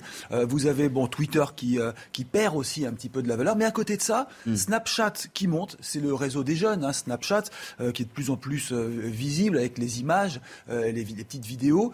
et puis alors TikTok, là je termine par là, TikTok, ce sont les Chinois, et ça, ça explose, c'est le chemin vers 70% de croissance. vous voyez, il y a une sorte de guerre entre États-Unis et Chine. TikTok, vous voyez, tic-tac, tic-tac, l'horloge tourne. Qu'est-ce qui va se passer après Bon, bon peut-être c'est un coup de bluff de la part de Zuckerberg quand même. Denis de Montpion, vous êtes TikTok? Vous êtes Instagram? Non, moi je suis pas TikTok. Vous n'êtes pas réseau non, Vous n'avez pas peur de Mark Zuckerberg? Ah, Vous êtes WhatsApp. attendez, si vous coupe le WhatsApp. Euh. non, mais ce qui est intéressant, c'est que Zuckerberg ne va pas se lancer dans une opération comme ça. C'est pas. Vous avez parlé de coup de bluff. C'est pas la première fois qu'il fait ça. Pourquoi? Parce que chaque utilisateur européen lui rapporte 70 dollars. Et donc, euh, au dernier trimestre, ce sont les plus gros consommateurs et ceux qui payent le plus euh, euh aisément. Et les, mais, les Européens aimeraient bien que leurs leur données euh, passent pas, euh, par pas ben, n'importe où. Raison pour laquelle les Européens ont raison de, de, de, s'opposer à cela et, et, de se protéger. Et, et Zuckerberg, même si dans ses rapports annuels, il il est toujours tenté de mettre la main sur les données européennes. Ce serait un peu difficile. Raphaël Il perdrait trop gros. Euh, non, mais ce qui est intéressant, c'est que vous donnez vos, données à TikTok. Alors moi, honnêtement, je, ne donne à rien à, personne. Euh, non, mais non, je suis sur Twitter et puis c'est tout. Euh, vous donnez quand même un peu. Mais oui, un petit peu. Mais, mais non, ce qui est intéressant, c'est qu'en fait, on, s'aperçoit que les utilisateurs ne, sont absolument pas conscients des enjeux. Il n'y a que les, les, les, les, puissances publiques et les puissances privées qui s'affrontent. En l'occurrence, les puissances privées qui sont parfois et souvent plus puissantes que les États. Allez, merci à tous les deux. Un mot des, des JO. On a une nouvelle médaille cette nuit. On, la France, la française. On euh, teste le 2. Alors, Cocorico, Chana, euh, la française teste le 2 et vice-championne olympique de ski Big Air. Exactement, la skieuse freestyle de 20 ans était en tête après deux passages sur trois. Elle a finalement été devancée de 0,75 points par la chinoise Gu. C'est la première fois que cette discipline est présente aux Jeux Olympiques et elle, elle s'est exprimée, Tess le 2, depuis. Elle dit Mon objectif c'était d'avoir une médaille. Si elle avait été en or, ça aurait été, ça aurait été dingue, mais une médaille olympique, on ne me l'enlèvera jamais. Pas mal hein, ce qu'elle fait. Hein. La, réception, la réception de dos, Raphaël, regardez là, c'est. Une petite faiblesse sur le genou qui m'empêche de faire ça, mais bien sûr, bien sûr. Et puis peut-être vos, 20 ans, le souvenir de votre. Quoique le, le, champion d'hier, il a 41 ans, hein. presque votre âge. C'est ça. Euh, exactement le même. Bon, merci. J'ai oublié le tableau des médailles, c'est pas grave. On a encore du sport. On a encore du sport. On peut faire un, mot de la, du retour de, de la Coupe d'Afrique des, des, Nations au pays. C'est légal à Dakar. Dakar qui a réservé un accueil triomphal à ses champions d'Afrique sénégalais. On va le voir sur ces images. Des centaines de milliers de supporters se sont pressés aux abords du bus pour fêter leur victoire contre l'Égypte. C'était euh, dimanche. Voilà, les Sénégalais attendaient ce moment après 55 ans de participation. Ils ont fait la fête toute la nuit. Sacrée fête sans masque, c'est vrai. Vous l'avez remarqué, euh, Denis de Montpion, mais enfin, c'est C'est quand même pas mal. C'est pas mal. ça, fait du, ça fait du bien. En tout cas, c'est une belle fête. Eh oui, c'était une belle fête. Dans un instant, euh, et à 7h30, on, parlera du, prix de l'essence qui est en train à nouveau de monter, monter, monter. Est-ce qu'on peut arrêter ces, prix-là? Que doit faire le, gouvernement? Euh, On posera la question. Et puis, euh, Pierre Chasseret est, là pour parler aussi des conséquences pour les automobilistes. Allez, restez bien avec nous. Et puis, euh, je vous rappelle un, rendez-vous à 8h15. L'invité de Laurence Ferrari, c'est Éric Ciotti, conseiller auprès de Valérie Pécresse. Pierre Chasseret, rebonjour, euh, c'est l'heure de la chronique auto. Euh, on va surtout parler de, pouvoir d'achat et du prix de l'essence qui continue à, monter. Je le disais tout à l'heure, jusqu'à 2,30 euros dans une station euh, parisienne pour, euh, euh, pour, du samplon. C'est complètement fou. Alors on est sur Paris, bien évidemment. C'est là qu'on note les prix les plus élevés. 2,30 euros dans une station du 11e sur du samplon. Si on bascule sur du diesel, je vous déconseille l'avenue du Ken, hein, parce que là, de ce côté-là, on est à 2 euros le litre. J'achète pas l'avenue du Ken. Rendez-vous compte quand même, 2 euros le litre, ça veut dire pour un plein de 50 litres, c'est facile à, compter, c'est 100 euros. 100 euros. 100 euros le plein de carburant. Des tarifs vertigineux qui ne s'arrêtent plus et ça, ça va peser énormément sur l'élection présidentielle. C'est l'épine dans le pied directement d'Emmanuel Macron. Et dans le reste de, la France, vous l'avez dit, à Paris, c'est toujours plus cher. Ailleurs, on, est autour de 2 euros. Alors, Alexandra aurait pu nous faire la météo, la carte météo bah, du prix du carburant. Peut-être qu'il faudrait le faire d'ailleurs. Mais en tout cas, on voit bien en France qu'il y a euh, des stations-service hors autoroute. Hein. J'ai mm. été rechercher les prix qui étaient hors autoroute, évidemment, mais qui cherchent à ne pas dépasser ce 2 euros le litre, cette frontière symbolique. Malheureusement, dans tous les départements, c'est la même chose. On est soit à 1,99€, soit à 1,98€ dans les tarifs maximaux. Ce qui va être terrible, c'est quand en province, on va avoir pour la première fois un tarif dans une petite station-service d'une ville, mm. un tarif qui, va basculer au-delà de cette frontière symbolique du 2 euros, et on y vient progressivement, Olivier. Euh, d'autant que la sortie du télétravail pourrait, pourrait euh, avoir un, impact. Alors, on n'est pas tout à fait sorti, visiblement, mais il y aura un impact les prix du carburant aussi, évidemment, ça va être décisif. La fin du télétravail, c'était il y a tout juste une semaine, c'était mm. le 2. Donc on a passé déjà, c'est le septième jour aujourd'hui. Et qu'est-ce qu'on s'aperçoit? On s'aperçoit que la reprise des embouteillages, elle n'est pas encore au rendez-vous. Ça roule encore plutôt pas trop mal. On a une reprise de la circulation, ça embouteille. Je vous ai, je vous ai pris les chiffres notamment sur l'île de France, où on passe les 200 km de bouchons. C'est beaucoup, mais on est loin des records à 500 km. On n'utilise pas encore totalement sa, voiture comme avant. Et pourquoi c'est important? Eh bien parce que lorsqu'il va y avoir la reprise active du travail, en dehors du télétravail, lorsque les automobilistes vont reprendre le volant, on va créer une tension sur les marchés du carburant en France qui va faire remonter progressivement le prix du litre de carburant et surenchérir peut-être même d'une dizaine de centimes les prix. Alors là, je vous laisse imaginer l'impact lorsqu'en province, on aura le diesel aussi qui passera le 2 euros litre. Je pense que ce sujet, on ne le voit pas encore venir vraiment, mais c'est sans doute le sujet, le marqueur du pouvoir d'achat de l'élection présidentielle. Merci euh, Pierre. Donc après la météo euh, des stations-service, la, la météo, la météo tout court avec Alexandra Blanc.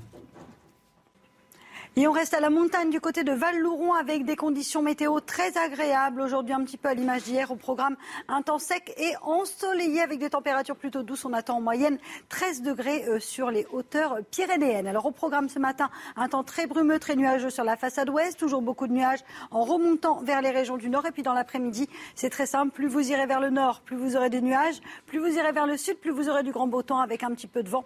Toujours en basse vallée du Rhône. Côté température, c'est très contrasté. On n'est pas tous logés à la même enseigne, moins 5 degrés au Puy-en-Velay contre 9 degrés en Bretagne. Et dans l'après-midi, grande douceur dans le sud avec 17 degrés à Marseille ou encore à Montpellier. Vous aurez 11 degrés à Paris, en moyenne 14 degrés en allant vers le Pays Basque. Merci d'être avec nous. 7h30 sur CNews. Euh, le procès de Nordal Lelandais. Hier, l'émotion était vive dans la salle quand la grande sœur de, de Maïlis, âgée de seulement 16 ans, a interpellé Nordal Lelandais. À 7h50, on sera avec euh, Noémie Schulz qui suit le, procès pour CNews. L'édito politique, bonjour Jérôme Beglet. Euh, on parle ce matin de Christiane Taubira en difficulté dans cette campagne présidentielle. Euh, comme toute la gauche d'ailleurs. Et puis on, vous parlera de la sortie d'un film exceptionnel demain, Enquête sur un scandale d'État, ça vous intéressera euh, Jérôme, tiré d'une histoire vraie, celle d'un policier qui a infiltré des, cartels de la drogue. C'est aussi euh, le rapport entre la police et ses infiltrés, et puis entre les journalistes et leurs sources. Très intéressant. Mais tout d'abord, ce, nouveau record des, prix des carburants, Chana. Certaines stations essence parisiennes affichent aujourd'hui jusqu'à 2,30 euros le litre de samplon 95. Alors on va regarder ensemble les évolutions par rapport à la semaine dernière. Le prix du gasoil atteint en moyenne 1,71 euros le litre. Le samplon 95 coûte en moyenne 1,78 euros le litre. Et si vous utilisez du samplon 98, vous paierez en moyenne 1,84 euros le litre. Un nouveau coup dur pour les automobilistes exaspérés par cette hausse constante des prix. Là, les taxes, elles nous écrasent. Là, là c'est, euh, c'est du trop. Il y a trop de taxes sur le carburant, c'est surtout ça l'état d'esprit. Le carburant peut augmenter, mais les taxes, c'est pas pour autant qu'elles baissent. Donc euh, c'est toujours agaçant, bien sûr. Hmm. Oui, oui, bah, ça fait toujours un peu mal. Après, euh, c'est aussi pour ça qu'on change de mobilité, qu'on passe de la voiture au scooter, qu'on essaie de diminuer les temps de trajet, qu'on diminue les consommations aussi. Hein. On change de carburant, on met peut-être du carburant un peu moins approprié. Mais, mais oui, oui, on fait un peu plus attention, forcément. Question Twitter, le gouvernement doit-il encadrer le prix des, carburants? La réponse, vous allez le voir, est euh, oui, largement euh, oui, mais est-ce que c'est la réalité? Est-ce qu'on peut vraiment le faire, Eric, très rapidement? Non, on ne peut pas le faire pour une raison simple, c'est que ça rapporte de l'argent, euh, les taxes. Je vous rappelle, si on baissait d'un centime, ça ferait combien? Je vous rappelle, 500 millions d'euros de moins. 10 centimes, 5 mm. milliards. Donc 10 centimes, est-ce que ça aurait un gros impact? Oui, mais enfin, ce serait 5 milliards en moins pour l'État. Et ce qui payerait d'ailleurs, je précise, ce sont tous les contribuables, ce sont ceux aussi qui n'ont pas de voiture. Donc ce ne serait pas juste. Bruno Le Maire, euh, de toute façon, a déjà dit qu'on ne toucherait pas aux taxes. Au Canada, la tension ne faiblit pas entre le gouvernement et les routiers qui protestent contre l'obligation vaccinale. Entre 400 et 500 camions bloquaient le centre-ville d'Ottawa hier et ça continue aujourd'hui. Vous le voyez sur ces images, les routiers arrivent à la frontière avec les États-Unis. Ils ont bloqué le pont ambassadeur dans les deux directions et les routiers canadiens inspirent certains euh, Français. Des milliers d'opposants au passe vaccinal annoncent sur les réseaux sociaux vouloir rouler sur Paris. Ça sera, euh, ça sera samedi, c'est ça? Et six convois de covoiturage ou de particuliers sont annoncés dès demain au départ de Bayonne, Nice, Strasbourg ou Cherbourg. Mais comme au Canada, ça, pourrait s'appeler le convoi de la, de la liberté. C'est un, appel qui a été lancé effectivement sur, euh, sur Internet. Les ministères de la Santé et de l'Éducation nationale reçoivent les, les syndicats d'enseignants aujourd'hui. Il sera question d'alléger le protocole sanitaire dans les écoles. Plusieurs pistes sont envisagées, notamment la fin du port du masque à l'extérieur. Alors, comme tous les matins, on vous donne la parole dans la matinale. Aujourd'hui, on vous demande est-ce que vous êtes pour la fin du port du masque en extérieur pour les élèves ou est-ce que c'est trop tôt? Écoutez, c'est votre avis. Je pense que pour les enfants, c'est quand même un petit peu tôt. Pour les enfants, surtout les enfants de moins de, moins de 5 ans qui n'ont pas encore vacciné, c'est un peu risqué. Euh, bah, ça paraît un peu difficile de, le conserver à l'école, puisque de toute façon, dehors, ils ont tendance à l'enlever. Et puis bon, euh, avec la vaccination à partir de 12 ans, je pense qu'il va falloir euh, libérer un petit peu aussi tout ça. Je suis partagée. Ça dépend des bâtiments, ça dépend du nombre d'élèves, ça dépend d'un tas de choses. Pour les petits, je pense que ça a mieux développement entre eux, de, pour communiquer entre eux et tout. bah, ça, ça les handicape, surtout les tout petits, enfin, au CP. Voilà, nouveau protocole euh, a priori euh, annoncé euh, dans les prochaines heures. Jérôme Beglet, directeur de la rédaction du, journal du dimanche, on est aujourd'hui à 61 jours de la, présidentielle. Cette question, où va la gauche? Selon le dernier sondage Ipsos Sopra Steria pour le Parisien, je vous donne les, les chiffres, Jean-Luc Mélenchon est à 9% d'intention de vote au premier tour. Yannick Jadot, 8%. Christiane Taubira, 4%. La maire de Paris, Anne Hidalgo, 3%, tout comme Fabien Roussel, et la marge d'erreur se, situe entre 0,5 et, et, 3 points. Donc la gauche est historiquement euh, bas euh, et euh, ça ne semble pas se passer aussi bien que ça pour Christiane Taubira. Ben, pas plus que dans la vraie vie, il n'existe en politique de baguette ou d'ardoise magique. On n'efface pas en un claquement de doigts une situation déjà très compromise. Il y a dix jours, on prêtait à Christiane Taubira la capacité de redresser une gauche sans idée, sans élan, sans talent, sans projet, sans électeurs. Aujourd'hui, on réalise que cette gauche est toujours sans idée, sans élan, sans talent, sans projet et sans électeurs. Pire, cette septième candidature ne fait qu'assombrir encore un peu plus le tableau. Jean-Luc Mélenchon s'éloigne de la barre des 10% et Anne Hidalgo de celle des 5%, tandis que Christiane Taubira a déjà perdu la moitié de son potentiel électoral.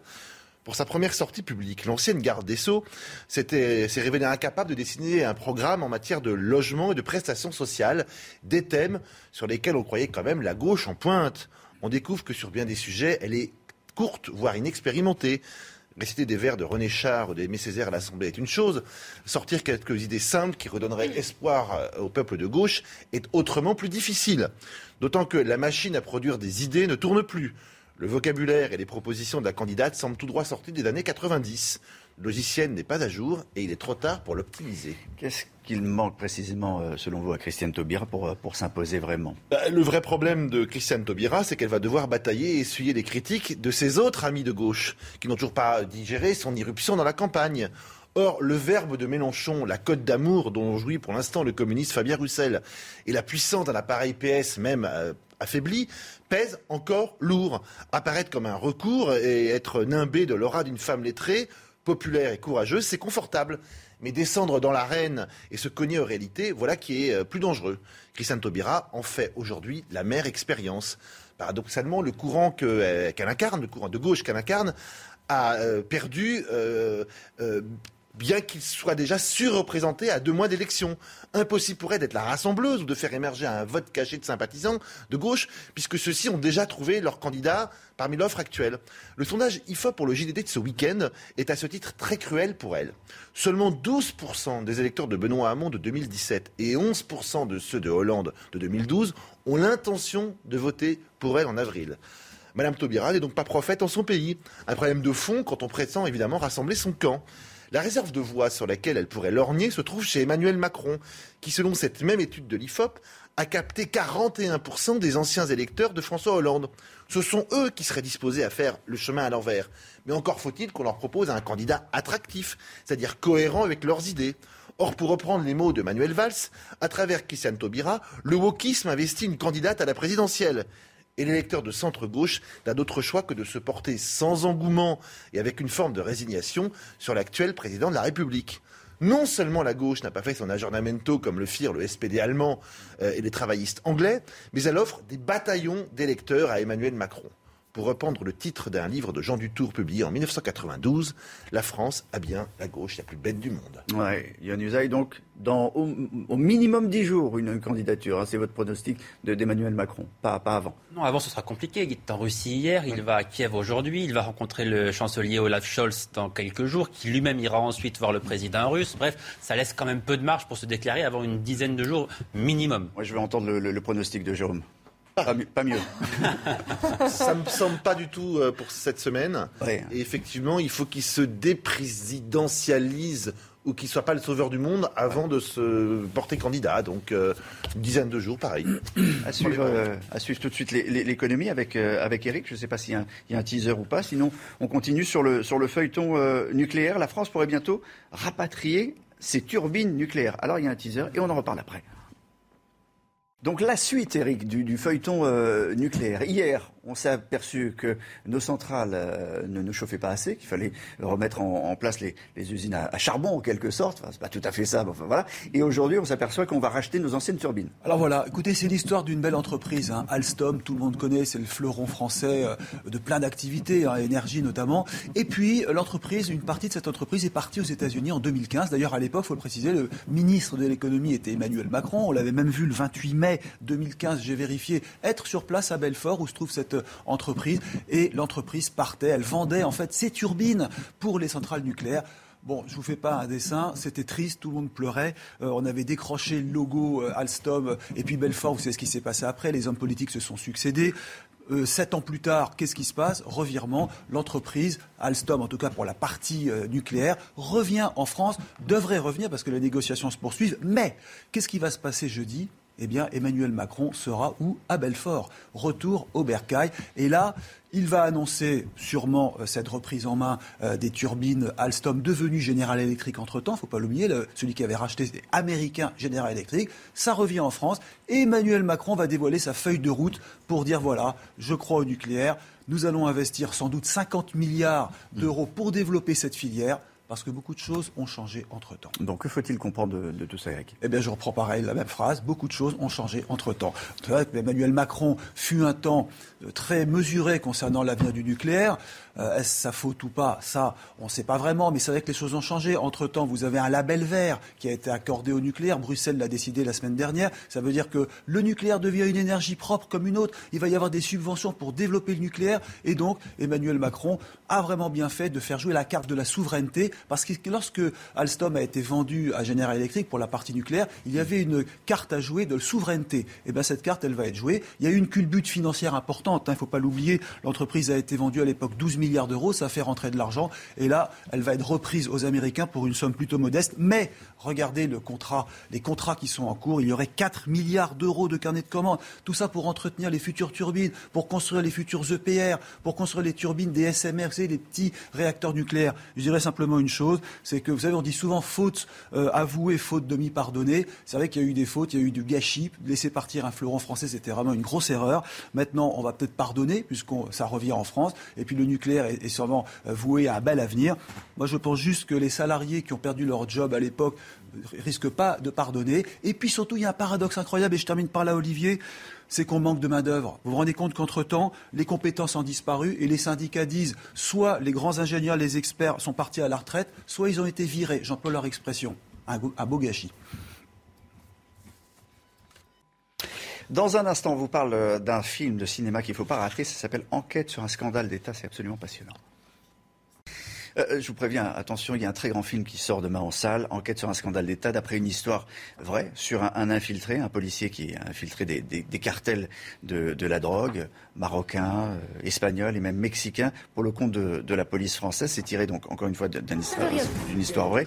dans le rôle de l'infiltré, Roche Dizem, dans le rôle du reporter d'investigation du journal Libération qui va écrire un livre sur sa source, Pio Marmaille, et dans le rôle du grand patron des stupes qui va naviguer dans les zones grises des voyous pour obtenir des informations, qui devra rendre des comptes à un moment donné à la justice. Vincent Lindon, on regarde un extrait.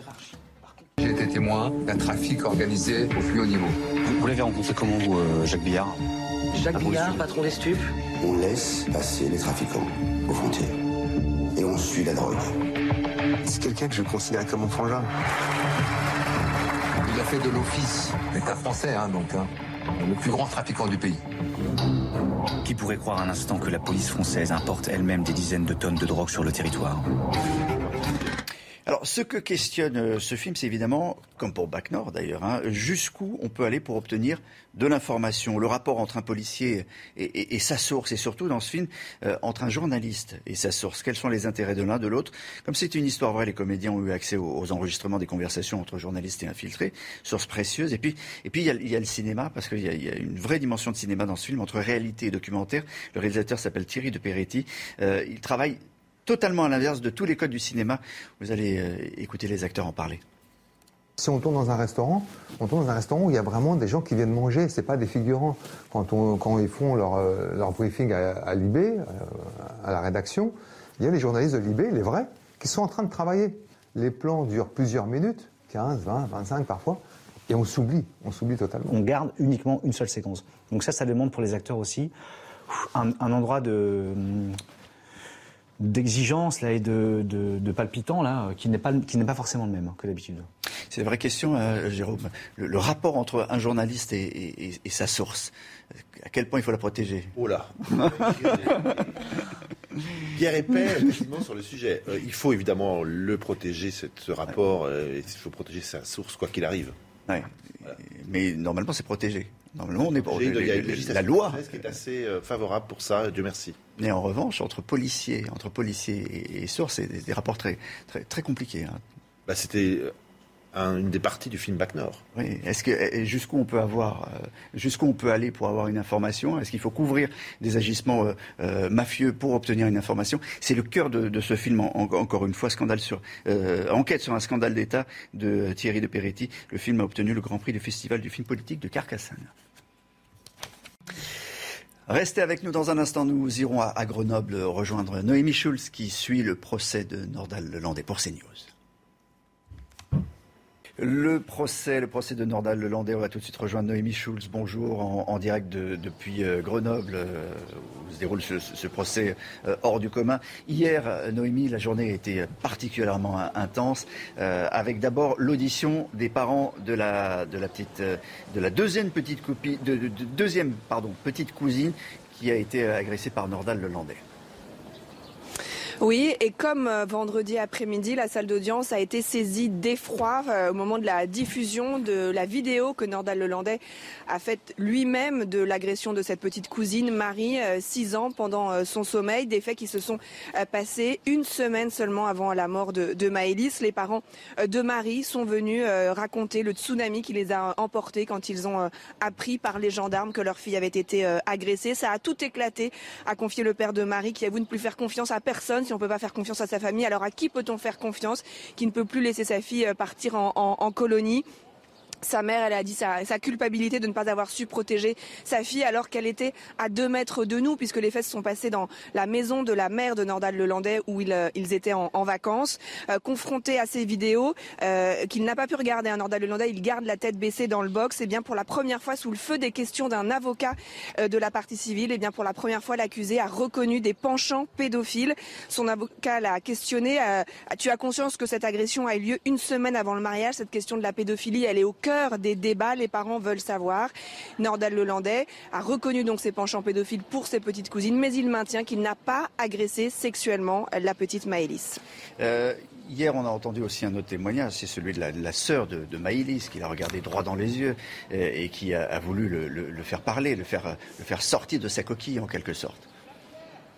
Oui, les, proches de Maëlys, le père, la mère, ont, défilé euh, à la barre, écrasés euh, par le chagrin, les yeux presque secs euh, d'avoir trop pleuré. Le père qui a dit hein, la, culpabilité, cette béance à la place du cœur, la, vie de famille aussi, a raconté la mère qui a volé en éclats. Mais vous l'avez dit, c'est le témoignage de la grande sœur de Maëlys, Colline, 16 ans, qui est venue bouleverser la, salle d'audience à la barre, là où ses parents parlaient d'une voix parfois étouffée par euh, par la tristesse, eh bien ces mots à elle euh, claquent. Elle euh, s'adresse directement à l'accusé dans le box. Sa voix tremble de tristesse, mais aussi de colère. Elle dit à, l'accusé Regardez-moi dans les yeux quand je vous parle. Je ne crois ni en vos fausses excuses, ni en vos mensonges, ni en vos larmes. Qui peut vous croire? Moi, je veux savoir quels ont été ces derniers mots. Je veux savoir si vous avez violé Maëlys. Nordal Lelandais peine à soutenir le regard de cette jeune fille hein, qui le pousse dans ses retranchements. Il se tasse dans le box. Non, je ne l'ai pas Un peu plus tard, son avocat, maître Jakubowicz, euh, tente à son tour hein, d'obtenir plus de réponses de Nordal Lelandais. As-tu forcé Maëlys à monter dans la voiture? Non. A-t-elle crié non? As-tu conscience du fait que tu as tellement menti que quoi que tu dises aujourd'hui, tu ne seras pas cru. Oui, mais c'est la vérité. Et puis Nordal Lelandais qui a terminé hier soir cet interrogatoire par cette phrase qui a presque fait euh, sourire la salle. Je voudrais dire euh, aux parents de Maëlys, à ses amis, qu'ils ne sont responsables de rien. Un sourire, bien sûr, euh, plein de dégoût dans la salle d'audience.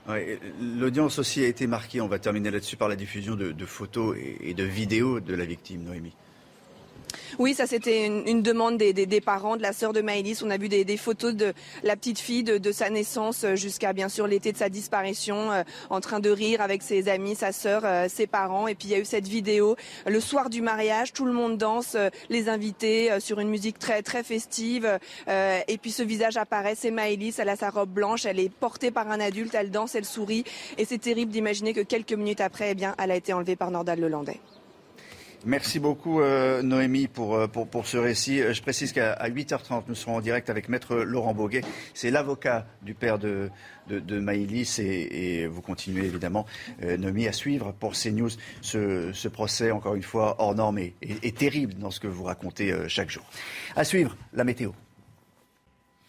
Ravi de vous retrouver avec des conditions météo plutôt calmes en cette journée de mardi, même si les régions du Nord resteront toujours sous la grisaille. On ne verra pas beaucoup de soleil à Paris, à Deauville ou encore pour la région lilloise. Alors ce matin, un temps très brumeux, très nuageux sur la façade ouest du pays. On a quelques bancs de brouillard le long de la Garonne ou encore en remontant euh, vers la Bretagne et toujours un temps assez brumeux sur le Val de Saône. Encore un petit peu de vent aussi autour du golfe du Lion avec le maintien du Mistral et de la Tramontane. Dans l'après-midi, eh bien c'est bien simple. Plus vous irez vers le sud, plus vous vous aurez du grand beau temps, puisque sur les régions du Nord, on ne verra pas le soleil. Toujours un temps bien gris, bien humide entre la Vendée, le bassin parisien, les Ardennes ou encore en allant euh, vers les Vosges. On retrouve des températures contrastées là où il y a des nuages. Les températures sont très douces, je vous le répète à chaque fois. 9 degrés en moyenne pour la Bretagne ou encore 7 degrés à Paris, contre les températures hivernales là où le ciel est dégagé, moins 5 degrés en moyenne pour le Puy-en-Velay ou encore moins 4 degrés du côté de Clermont-Ferrand. Dans l'après-midi, les températures restent douces, même presque printanières dans le sud. Regardez, 17 degrés pour Marseille, pour Montpellier ou encore pour Perpignan. Vous aurez 10 degrés à Dijon ou encore à Besançon et localement 14 degrés en allant euh, vers le Pays Basque, entre Bordeaux, Biarritz ou encore du côté de Pau. La suite du programme, une belle journée de demain. Ce sera d'ailleurs la plus belle journée de la semaine avant une dégradation prévue euh, jeudi matin. Et puis vendredi, on aura un petit peu de neige en montagne et des températures qui vont baisser pour le week-end. La suite de votre matinale, il est euh, presque 8 heures. On est ensemble pendant une heure encore. Ce matin, euh, vous entendrez, vous entendrez cet appel à l'aide du maire d'Argenteuil contre le trafic de rue, médicaments, cigarettes, autres. Il en a assez. Des mois que ça dure. Il demande même à l'État des reconduites à la frontière. Témoignage tout à l'heure. Le prix de l'essence à la pompe, il continue de, grimper. Le super samplon 98 se rapproche des 2 euros. Dans certaines stations, c'est largement même dépassé. Stations parisiennes. Ras-le-bol total des automobilistes. Et question que l'on vous pose ce matin, êtes-vous pour une limitation, au moins un encadrement des prix? Emmanuel Macron continue sa médiation. Dans quelques heures, il est attendu en Ukraine. Hier, il a passé cinq heures en tête à tête avec Vladimir Poutine. Des efforts salués publiquement par le président russe. On entendra Emmanuel Macron dans ce journal je vous le disais, on commence par cet appel à l'aide du maire d'Argenteuil. Argenteuil se retrouve impuissante face au trafic de rue qui gangrène son centre-ville. Les vendeurs à la sauvette sont de plus en plus nombreux depuis l'été dernier et créent un vrai sentiment d'insécurité chez les habitants, si bien que le maire de la ville en appelle à l'État. Marie Conan et Alexandre Distel. Et du coup, ils ont réussi d'ouvrir ça, casser les deux, ils ont fait sortir le débat. Et après tout cassé, ils ont forcé même la porte. Il y a deux jours, ce commerçant s'est fait cambrioler en pleine journée. Ils m'ont pris euh, une boîte qui est de la monnaie, ils n'ont pas réussi d'ouvrir la caisse, ils ont ici et là. Des infractions qui se multiplient avec l'arrivée du trafic de rue dans la ville. Depuis septembre, ces vendeurs à la sauvette envahissent le centre d'Argenteuil pour vendre des cigarettes ou des médicaments. Afin d'éviter les agressions, ses habitants préfèrent désormais contourner certains quartiers. On sort des, transports en trace directement. Ça nous arrive d'être embêtés. Ça nous est arrivé plusieurs fois. Il y a des enfants, et puis il y a beaucoup de bagarres. À chaque fois, c'est bas, il y a des vols de téléphone. La police municipale effectue pourtant des contrôles réguliers. Près de 250 interpellations en quatre mois. Mais rien n'y fait. Les trafiquants sont de plus en plus nombreux. Le maire dénonce l'inaction de l'État je demande, c'est qu'il y ait une action forte euh, dans, un court temps, qui peut être de 8, jours, de 15 jours, où vraiment on, fasse en sorte de, mettre hors d'état de nuire euh, ceux qui nous empoisonnent depuis maintenant euh, le mois de septembre. Et cela, ça passe avant tout par notamment des reconduites à la frontière. Je demande aux, forces de police comme, comme à la justice d'intervenir le plus vite possible pour que Argenteuil retrouve sa tranquillité. Originaires du Maghreb, ces vendeurs sont pour la plupart mineurs et sans papier, ce qui rend leur arrestation plus compliquée. Euh, un, mot de commentaire, Jérôme Béglé, parce qu'on a entendu l'appel, c'est un appel à l'aide hein, de, ce maire d'Argenteuil. Euh, malheureusement, c'est pas le seul euh, dans ce cas-là, et cela montre à la fois l'impuissance de l'État et la difficulté à résorber ce que sont ce qu'on disait autrefois les incivilités du quotidien. Ce pas forcément les plus dangereuses, mais c'est celles qui désespèrent le plus ses habitants et celles qui font perdre de la valeur immobilière à des gens qui se sont endettés parfois sur 20 ou 30 ans pour acheter un petit bien dans des villes comme ça. Donc c'est vraiment des questions absolument essentielles qui sont en train de se jouer en ce moment. Autre question essentielle, celle du carburant, avec euh, nouveau record euh, des, prix. Certaines stations essence parisiennes affichent euh, aujourd'hui jusqu'à 2,30 euros le litre de samplon 95. Mais les prix des carburants ne sont pas les seuls à augmenter. Produits alimentaires, gaz, électricité, les prix sont à la hausse partout en France. Vincent Fandège. Passer à la pompe, un moment de plus en plus désagréable pour les automobilistes. Quand j'ai acheté ce camion-là il y a deux ans, je faisais. Euh, on était à 92 euros le plein. Regardez, j'ai atteint le, maximum de ma carte et j'ai pas le plein. Vous avez vu un peu? De 1,715€ le litre de gasoil à 1,847€ pour le samplon 98, les prix n'en finissent pas d'augmenter. En un mois seulement, le samplon 98 affiche une hausse de près de 7 centimes, plus de 8 centimes le 95, 9 centimes le litre de gasoil passer de la voiture au scooter. C'est vrai que le scooter a l'avantage de moins consommer. Il y a trop de taxes sur le carburant, c'est surtout ça l'état d'esprit. Le carburant peut augmenter, mais les taxes, c'est pas pour autant qu'elles baissent. Donc euh, c'est toujours agaçant, bien sûr. En plus des prix des carburants, les personnes que nous avons rencontrées constatent une hausse du coût de la vie, de l'électricité aux produits de première nécessité. Je J'ai 27 ans, je gagne bien ma vie et il y a des mois où je me suis enfin où j'ai été contrainte à faire attention à combien il me restait d'argent pour faire mes courses. Euh, c'est carrément un scandale et euh, là véritablement le gouvernement va devoir faire euh, face. Selon la Banque centrale européenne, cette inflation devrait rester élevée plus longtemps que prévu faire face à, l'inflation. Peut-être on peut en, dire un mot, Eric, mais d'abord on regarde la, question euh, Twitter que l'on vous pose ce matin sur CNews. Le gouvernement doit-il encadrer le prix des, carburants? Oui, à 89%, euh, évidemment. Mais euh, on sait déjà que ça ne se fera pas. juste, juste un mot, Eric, pour, pour dire quand même que ça va continuer. Ça, va, ça va continuer, c'est le pétrole. Alors il y a deux choses. Le pétrole monte en flèche, on est quand même à 92 ou 93 dollars le baril. C'est monté à 150 dollars en 2007. Donc vous voyez, il y a la marge écran. Le problème, et c'est le deuxième point, c'est que vous avez des taxes hmm. qui se sont créées. La TICPE, qui est une taxe intérieure sur la consommation de produits énergétiques, elle est flottante. Ça, ça fait euh, de l'argent en plus pour l'État. Avant, c'était la TIPP, mais ça a changé, plus la TVA. Et ça, ça a vraiment fait gonfler le prix du carburant et notamment les taxes. Jérôme, le, gouvernement a-t-il raison de ne rien faire? Je pense qu'on mésestime l'impact politique d'un super samplon à 2 euros en moyenne. Je pense que ça peut être un choc euh, à l'égal de ce qu'ont été, de ce qu'a été le passage de 90 à 80 km/h dans certains départements il y a maintenant 3 ans.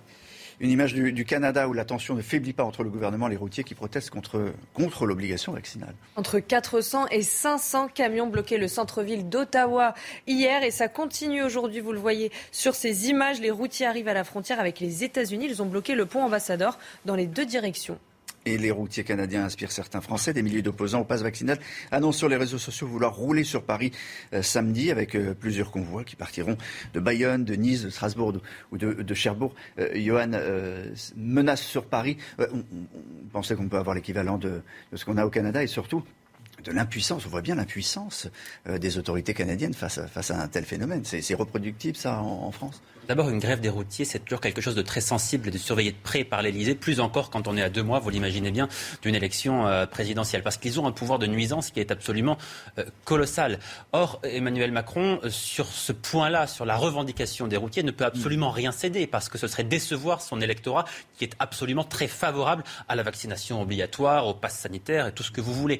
Donc, il est coincé. Emmanuel Macron, sur ce sujet-là, à deux mois de la présidentielle, ne peut pas reculer. Il ne peut aller qu'à la confrontation avec les routiers. Et là, le risque, eh c'est que ça crée des tensions, que ça crée des, images peut-être un petit peu de débordement. Donc, dans tous les cas, c'est un piège pour Emmanuel Macron qui n'aura pas de bonne solution a priori à prendre. Voilà, ça va s'appeler le convoi de la liberté. Euh, Emmanuel Macron qui, est, euh, qui était à Moscou et qui sera à Kiev aujourd'hui pour rencontrer le président ukrainien. Le chef de l'État s'est entretenu, on vous le disait, pendant cinq heures avec Vladimir Poutine. À l'issue de cette rencontre, le chef de l'État s'est dit rassuré. Je veux ici euh, dire que le président Poutine m'a en tout cas assuré de sa disponibilité à s'engager dans cette logique et sa volonté de maintenir ses équilibres d'initiative, et en particulier en ce qui concerne la souveraineté et l'intégrité territoriale de l'Ukraine. Le carnaval de Dunkerque n'aura pas lieu pour la, pour troisième année consécutive. Et pas de bal, pas de défilé et aucune festivité n'auront lieu à cause de l'épidémie de Covid. Le carnaval, l'un des plus importants de France, devrait, devait s'étaler jusqu'à mi-mars et réunir des dizaines de milliers de personnes. Je rappelle que le taux d'incidence dans le Nord est proche de 4000 cas pour 100 000 habitants. En revanche, bonne nouvelle pour les Niçois, le carnaval de Nice aura bel et bien lieu. Reportage.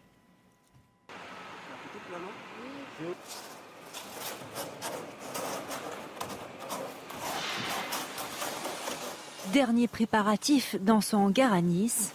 Année présidentielle oblige, le visage d'Emmanuel Macron et ceux des autres candidats reçoivent les derniers ajustements.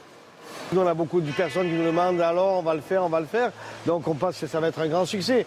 Après, il faut avoir les restrictions, voir le nombre de public qui va pouvoir rentrer, mais sinon les gens euh, euh, attendent vraiment le carnaval. Car le carnaval, comme on l'a connu, c'était ça en 2020 des milliers de personnes collées serrées. L'année dernière, le spectacle a été annulé à cause de la Covid. Mais avec l'assouplissement des restrictions, dès le 11 février, les rois des animaux vont à nouveau défiler. Il y a l'aigle de Nice, c'est le roi qui va être un super chat. Tous les chats sont, sont jolis, beaux, et il y a eu un beau travail de fait effectué. La ville de Nice avait réduit le nombre de places assises à 5000. Mais avec la suppression des jauges, le carnaval pourra accueillir beaucoup plus de monde. Jérôme Begley, c'est à l'expert en carnaval que je m'adresse. Non, mais il y a une tradition à Nice, et vous allez le voir, c'est de reproduire les visages des hommes politiques et des femmes politiques. Cette année, euh, on est en plein dedans, bah, ils, sont, ils, sont, tous là. Hein. Vous, avez, vu Emmanuel Macron, Marine Le Pen, Éric Zemmour, qui n'ont ont pas raté, euh, Jean-Luc Mélenchon. Une tradition de, de, de comment dire, de, de, tout oublier pendant le carnaval. vous savez, les vies publiques et les vies dans les villes sont faites de rites donc de fêtes, de euh, commémorations, de victoires, et parfois de défaites aussi, euh, de fêtes carillonnées, de fêtes religieuses. Et à Nice, dans beaucoup de villes, le carnaval, c'est peut-être la fête civile la plus importante. Et le fait qu'il puisse avoir lieu cette année, ça remonte que la vie d'avant est en train de reprendre ses droits et personne ne s'en plaindra. Merci beaucoup pour ce commentaire. Une dernière image, Chana? Ah bah oui, celle euh, d'un silure qui a été pêché hier après-midi au canal de l'Ourcq. Bah, c'est pas un silure, c'est un monstre. Oui, exactement. Mais le silure, c'est, vous savez, c'est le plus gros poisson carnassier des eaux continentales d'Europe. Il peut atteindre entre, enfin, jusqu'à 2,50 mètres et peser jusqu'à 100 kilos. C'est une horreur, ce, poisson. En plus, c'est une poubelle. Mais le problème, c'est que c'est le canal de l'Ourcq. Exactement. C'est l'endroit même où se dérouleront les épreuves de natation de triathlon le 26 juin prochain. Heureusement que c'est pas demain. Heureusement que c'est pas demain. Mais ils feront le ménage. Merci beaucoup. Dans un instant, euh, l'invité de Laurence Ferrari sera Eric Ciotti, conseiller auprès de Valérie Pécresse. Éric Ciotti, euh, député des Alpes-Maritimes, et l'invité de la matinale de Laurence Ferrari. Bonjour Eric Ciotti. Bonjour. Bienvenue dans la matinale de CNews. Euh, Emmanuel Macron euh, était à Moscou hier, rencontre de 5 heures avec Vladimir Poutine. Il a raison de tout faire pour enclencher une désescalade autour de la crise ukrainienne. Ou est-ce que pour vous, c'est une façon de retarder son entrée en campagne en France? Bah, Il y a tout cela, naturellement. C'est bien évidemment utile de parler à Vladimir Poutine. Je dirais enfin euh, ça fait plus de deux ans et demi qu'il n'y a eu aucun dialogue entre la France et la Russie. Euh, c'était une erreur, c'était même une faute. Il faut qu'il y ait ce dialogue. Moi, euh, j'ai posé depuis longtemps cette problématique du refus d'un dialogue avec la Russie. Nous avons besoin de rompre cet isolement. Nous devons éviter que la Russie tombe dans les mains des Chinois. Nous devons arrêter cette forme de nouvelle guerre froide. Voilà, donc il faut qu'il y ait un dialogue. Est-ce qu'il sera utile Nous le verrons bien, mais tout ça aussi, naturellement, participe de la campagne électorale du candidat Macron. Le président Macron n'a aucun intérêt à aujourd'hui se déclarer candidat. Pourquoi le ferait-il? Il laisse les autres candidats s'entre-déchirer et lui, il est bien au-dessus de la mêlée. C'est l'image qu'il renvoie. Il utilise les moyens de l'État pour faire campagne de façon euh, éhontée, sans aucun scrupule. Euh, c'est une forme d'inégalité avec euh, tous les concurrents et c'est une forme de, biais démocratique extrêmement grave. Il y a beaucoup de problèmes qui se posent dans notre pays. vous avez été parmi les premiers à tirer la sonnette d'alarme concernant le scandale des maisons de retraite. Vous en avez parlé dans une tribune du journal du dimanche ce week-end. Qu'est-ce qui se passe dans les EHPAD? Vous dites que pendant le confinement, notamment, on, on les a empêchés d'accéder à l'hospitalisation et aux soins de réanimation. C'est très grave ce que vous dites. Et aujourd'hui, on a la déclinaison avec le scandale Orpea et Corian.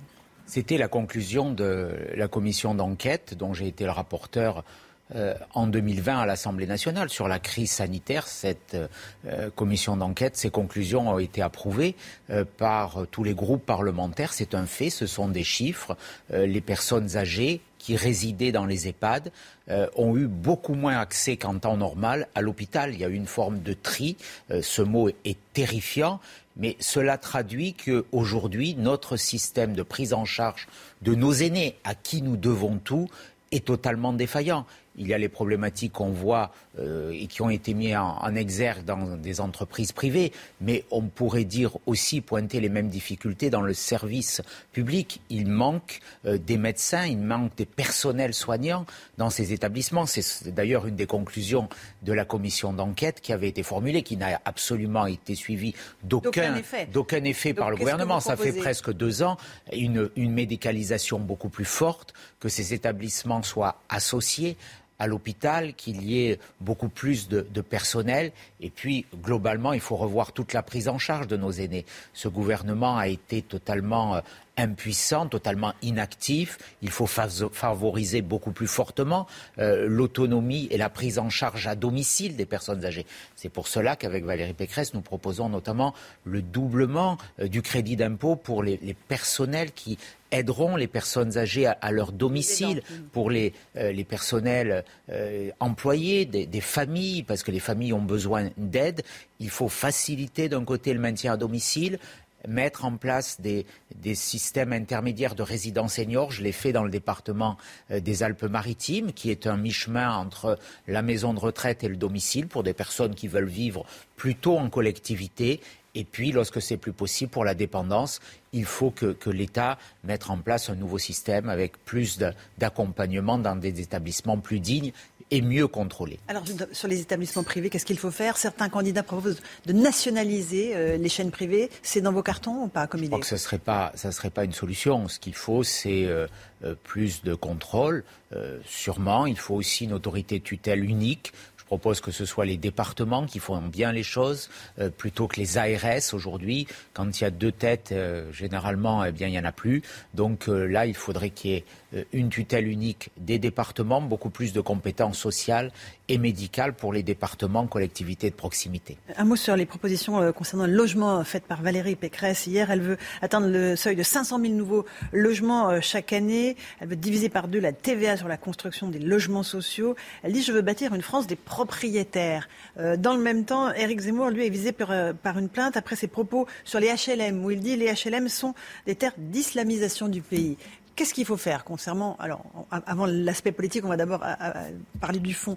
Il faut faire un choc de simplification pour la construction de logements Bien sûr, aujourd'hui, euh, on a atteint un niveau record euh, à la baisse en matière de construction de, logements. On a rarement aussi peu construit de logements euh, qu'au cours de l'année dernière et qu'au cours de ce quinquennat. Pourquoi? Parce que les normes, la bureaucratie, les conséquences euh, des lois qui se sont accumulées empêchent de construire. Voilà, on a ce paradoxe où on impose aux maires 25% de logements sociaux. D'un côté, euh, au prix de pénalités très lourdes qui sanctionnent les budgets, donc les contribuables. Et de l'autre côté, on gèle les terrains, on parle d'artificialisation euh, des, sols. Voilà, donc il y a en permanence un double discours, euh, une bureaucratie qui est paralysante, qui est étouffante dans le domaine du logement, mais comme dans tous les domaines. Donc il faut naturellement de la liberté, un choc de simplification. Il faut faciliter la construction et puis il faut aider les propriétaires. Voilà, les propriétaires ont été la cible de ce pouvoir. Euh, le président Macron n'aime pas les propriétaires. Il les a taxés, il les a surtaxés euh, de, plusieurs, de plusieurs façons. Aujourd'hui, il faut baisser la fiscalité de l'immobilier, il faut faciliter les transmissions, d'où ma mesure sur la suppression des droits de succession pour 95% euh, des familles. Voilà ce qu'il faut faire aujourd'hui. Mais redonner de la confiance aux propriétaires, faciliter les modes de construction et la diversification de ces modes de construction. Et sur les HLM, euh, est-ce qu'il faut euh, réserver euh, ces, ces, places en HLM aux ressortissants nationaux? Est-ce que c'est ce que vous souhaitez? C'est ce que j'avais proposé dans ma campagne pour, pour le Congrès. Valérie Pécresse a parlé d'une priorité pour ceux qui, qui travaillaient. Donc, on, en première on, ligne. On approche voilà, d'un choix qui peut être fait. Ce qu'il faut, c'est casser ces ghettos. Aujourd'hui, il y a des quartiers qui sont devenus des zones de non-droit, qui se sont communautarisés et dans ces quartiers, il y a une immense majorité de logements sociaux, quasiment euh, euh, dans certains quartiers intégralement que des logements sociaux. Il faut arrêter, il faut de la mixité de logements, il faut euh, de la mixité d'activités. On ne peut pas avoir des quartiers où il n'y a que du logement, que des cités dortoirs, que des cités communautaires, avec des logements qui sont attribués euh, de façon euh, forcée euh, par des préfets, par des commissions d'attribution, avec des règles qui relèvent plus de l'Union soviétique que d'un pays de, de, liberté. Donc ce système est totalement à revoir. Moi, je préfère la philosophie de l'aide individuelle au logement. Il faut aider les Français à devenir propriétaires compris de, leur logement social. Il faut aider à se loger, aider la personne et pas mettre en place des systèmes soviétiques où on a vu combien ça s'est dégradé. Mais en tout cas, Valérie Pécresse avait une proposition forte, c'est interdire qu'il y ait plus de 30% de logements sociaux dans le même quartier. C'est ce qu'elle a fait en Ile-de-France et c'est une des solutions qu'il faudra euh, imposer au plan national. Éric Zemmour a raison quand il dit que ce sont euh, des euh, terres d'islamisation du pays, ces zones concentration urbaine On voit en tout cas que ce sont dans ces quartiers où il y a euh, les problèmes les plus euh, aigus de communautarisme islamiste euh, dans ces quartiers, parce qu'on a concentré des populations, souvent sous des critères ethniques. je le vois dans ma ville aussi. donc il y a la nécessité. le constat ne suffit pas. Il faut apporter des solutions, et, c'est ce que fait Valérie Pécresse avec elle sur la table des propositions très concrètes et solides. Pour casser les ghettos. Réfléchies pour casser les ghettos. C'est-à-dire pas tant de pourcentage d'immigrés dans ces logements sociaux, c'est ça? En tout cas, euh, pas tant euh, de, logements sociaux dans ces quartiers. Voilà. Et personnellement, je pense qu'il faudra être très sélectif dans l'attribution de ces logements. Donc ça veut dire quoi? Ça veut dire, c'est ce qu'elle proposait hier, notamment de les réserver aux personnes qui travaillent en première ligne, quelle que soit leur nationalité, française ou étrangère. Euh, est-ce que euh, aujourd'hui une enquête a été ouverte après les menaces de mort contre Ophélie Meunier, euh, qui a fait un reportage dans zone interdite sur Roubaix? Est-ce que vous partagez le constat que dans certaines villes de France, l'islamisme est en train de prendre une place prépondérante? C'est malheureusement une évidence. Avant, avant ces constats, Rappelez-vous le propos euh, de Gérard Collomb, euh, qui, lorsqu'il a quitté la place Beauvau pour transmettre les clés à M. Castaner, euh, parlait du, danger de quartiers placés entre les mains des islamistes et des narcotrafiquants. Donc ce constat, il a été fait par les services de, renseignement. Il y a aujourd'hui la, la, montée de l'islamisme dans ces quartiers et il n'y a pas de réponse, de volonté politique de s'y opposer avec, avec fermeté, avec détermination, avec courage. Pour s'opposer à l'islamisme, il faut du courage. Ophélie Meunier, euh, comme beaucoup de journalistes en ont eu, parce que dénoncer, c'est euh, déjà du courage. Je pense à Amin El-Baï, je l'ai reçu euh, la semaine dernière à l'Assemblée nationale. C'est un jeune extraordinaire, un, juriste qui a, qui, a, dénoncé cette communautarisation à Roubaix. Mais malheureusement, ce qui se passe à Roubaix se passe dans beaucoup d'endroits. Et là, j'aimerais qu'il y ait une volonté euh, de la part du gouvernement. Il n'y en a eu aucune, il faut le souligner. Il y a eu une loi séparatisme, il y a eu un certain nombre de, me... de fermetures de mosquées C'était une addition de petites mesurettes sans effet. Euh, le courage aurait été de s'opposer, comme l'a fait Nicolas Sarkozy, comme l'a fait Jacques Chirac, euh, à l'avancée de l'islamisme, en tout cas à, la pose de ces drapeaux de conquête, que ce qui est notamment le, voile, qui est un signe de prosélytisme, qui soumet la femme à l'égal d'un objet qui serait un objet de tentation. Eh bien, là, rien n'a été fait. Les instructions d'Emmanuel Macron, c'était rien sur le voile. J'en veux pour preuve ce qui s'est passé dans la loi sur le sport. Euh, que nous la question du voile dans les compétitions Que nous débattrons demain soir à l'Assemblée nationale.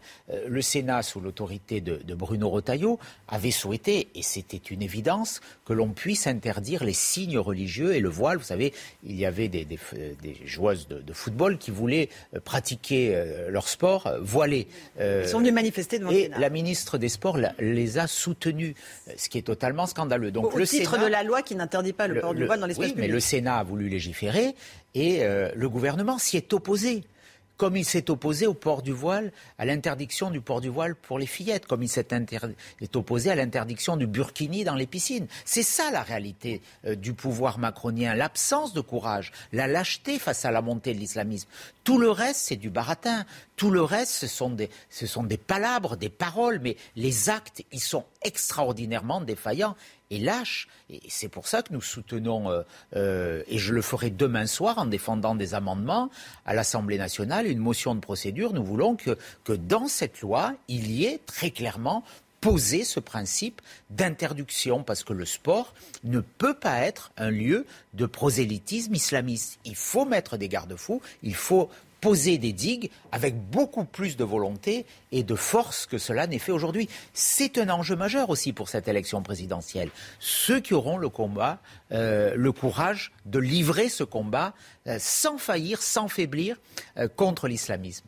Eric Zemmour est l'un de ceux qui mènent ce combat. En tout cas, Valérie Pécresse, en responsabilité, présidente de la région Île-de-France, a participer à l'interdiction du burkini dans les piscines. Elle, elle a fait, elle a mené, elle a livré un combat euh, de tous les instants contre l'islamisme. Et nous avons des propositions fortes qu'elle présentera très prochainement en la matière. Mais est-ce qu'elle, présidente de la République, elle interdirait le port du voile dans l'espace public?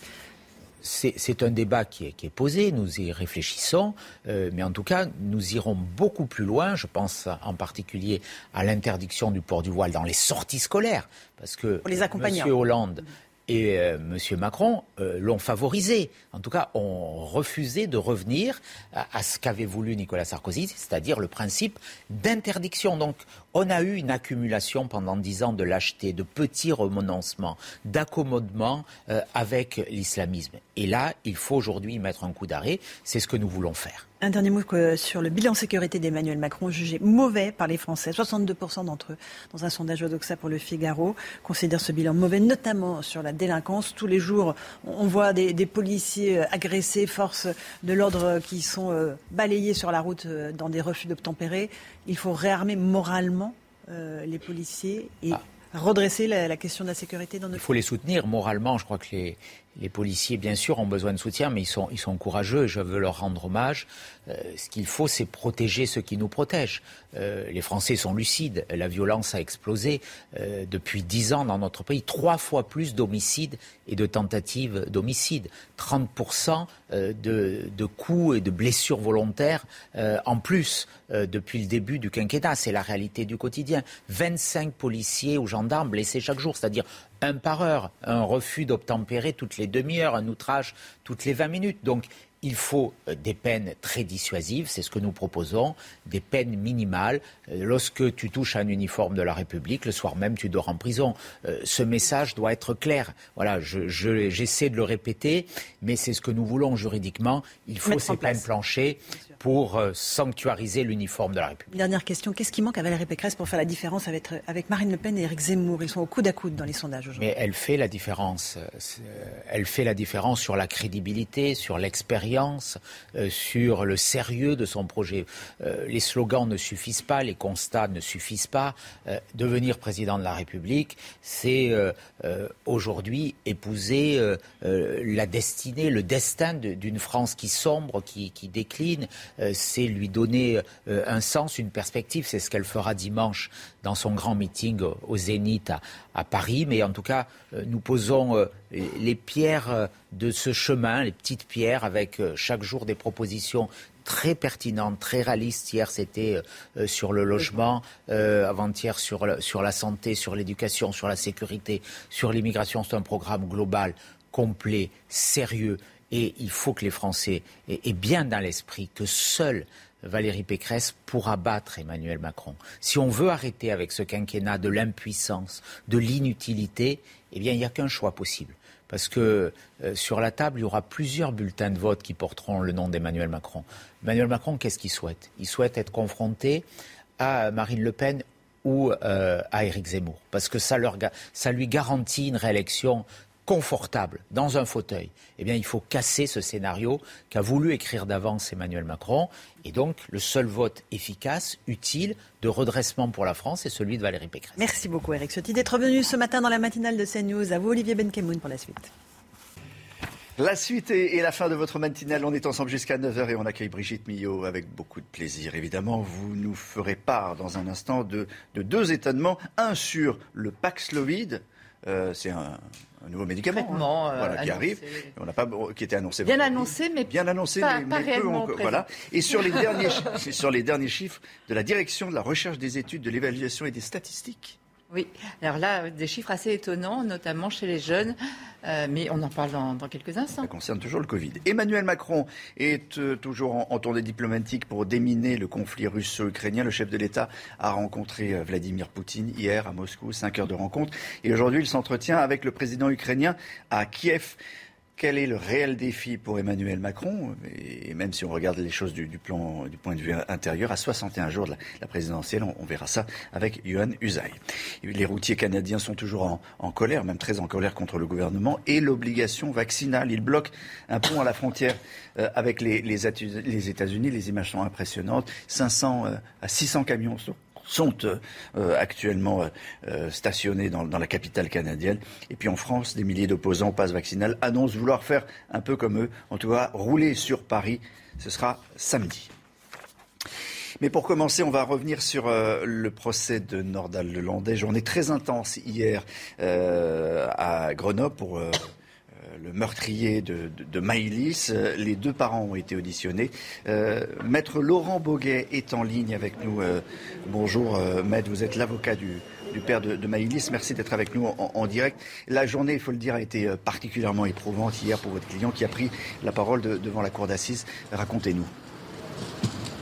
Oui, c'était une journée de, collision psychique, c'est-à-dire que euh, les, différents, euh, euh, les différentes parties civiles, en particulier Joachim de Arrojo, qui a appréhendé bien évidemment cette échéance, est venu exprimer l'océan de cendres qui était devenu son existence depuis cette nuit tragique du 27 août 2017. Donc évidemment, je dirais que son émotion a submergé la salle d'audience et nous avons été confrontés à un mur euh, de froideur puisque euh, Nordal Lelandais, euh, face à, ces différentes sollicitations, ces interpellations qui consistaient à lui demander de, venir s'expliquer finalement sur l'essentiel, quelles avaient été les dernières minutes de l'existence de la petite Maëlys, s'est montré tout à fait incapable de sortir effectivement d'une stratégie de déni. Alors un déni qui est à la fois psychique et qui est également utilitaire puisqu'il n'a aucun intérêt à à, reconnaître le pire devant cette cour d'assises. Il a, quand même reconnu une chose, Nordal Lelandais, euh, avoir des penchants pédophiles. C'est pas rien, ça compte parce que le, soupçon pédophilie est, est, important. En revanche, il maintient que, que Maïlis s'est monté volontairement dans, dans sa voiture. Pour vous, est-ce qu'il ira plus loin?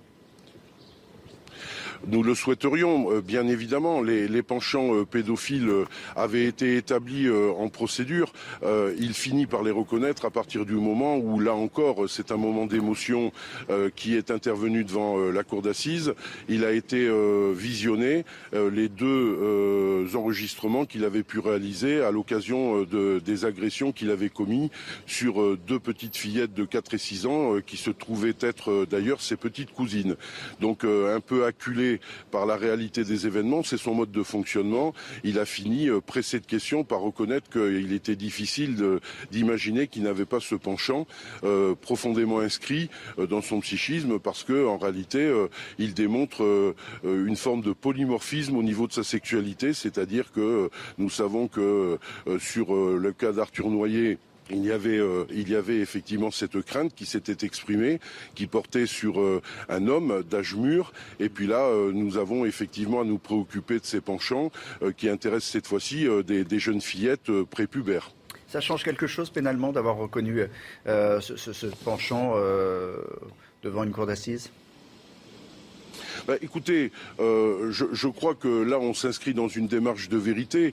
Euh, je ne suis pas certain que la sanction soit véritablement l'enjeu au niveau de ce dossier, parce que les faits qui lui sont reprochés atteignent un tel niveau de gravité euh, que je pense que la Cour d'assises, convaincue de sa culpabilité, euh, prononcera effectivement euh, une sanction à la mesure des, des, des gestes effroyables qu'il a pu qu'il a pu commettre.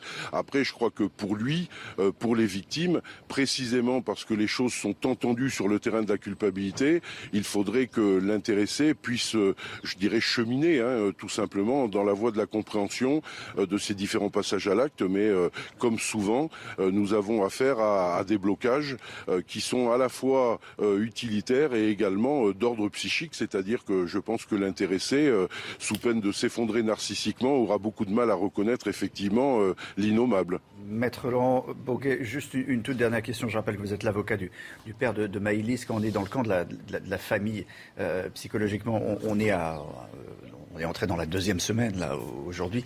Euh, il y a encore une semaine à, tenir et, tous les jours il y a ces photos, il y a ces vidéos, il y a ces, ces, non-aveux. Enfin, en tout cas, il y, a, cet homme qui se dresse devant eux. Comment ils encaissent?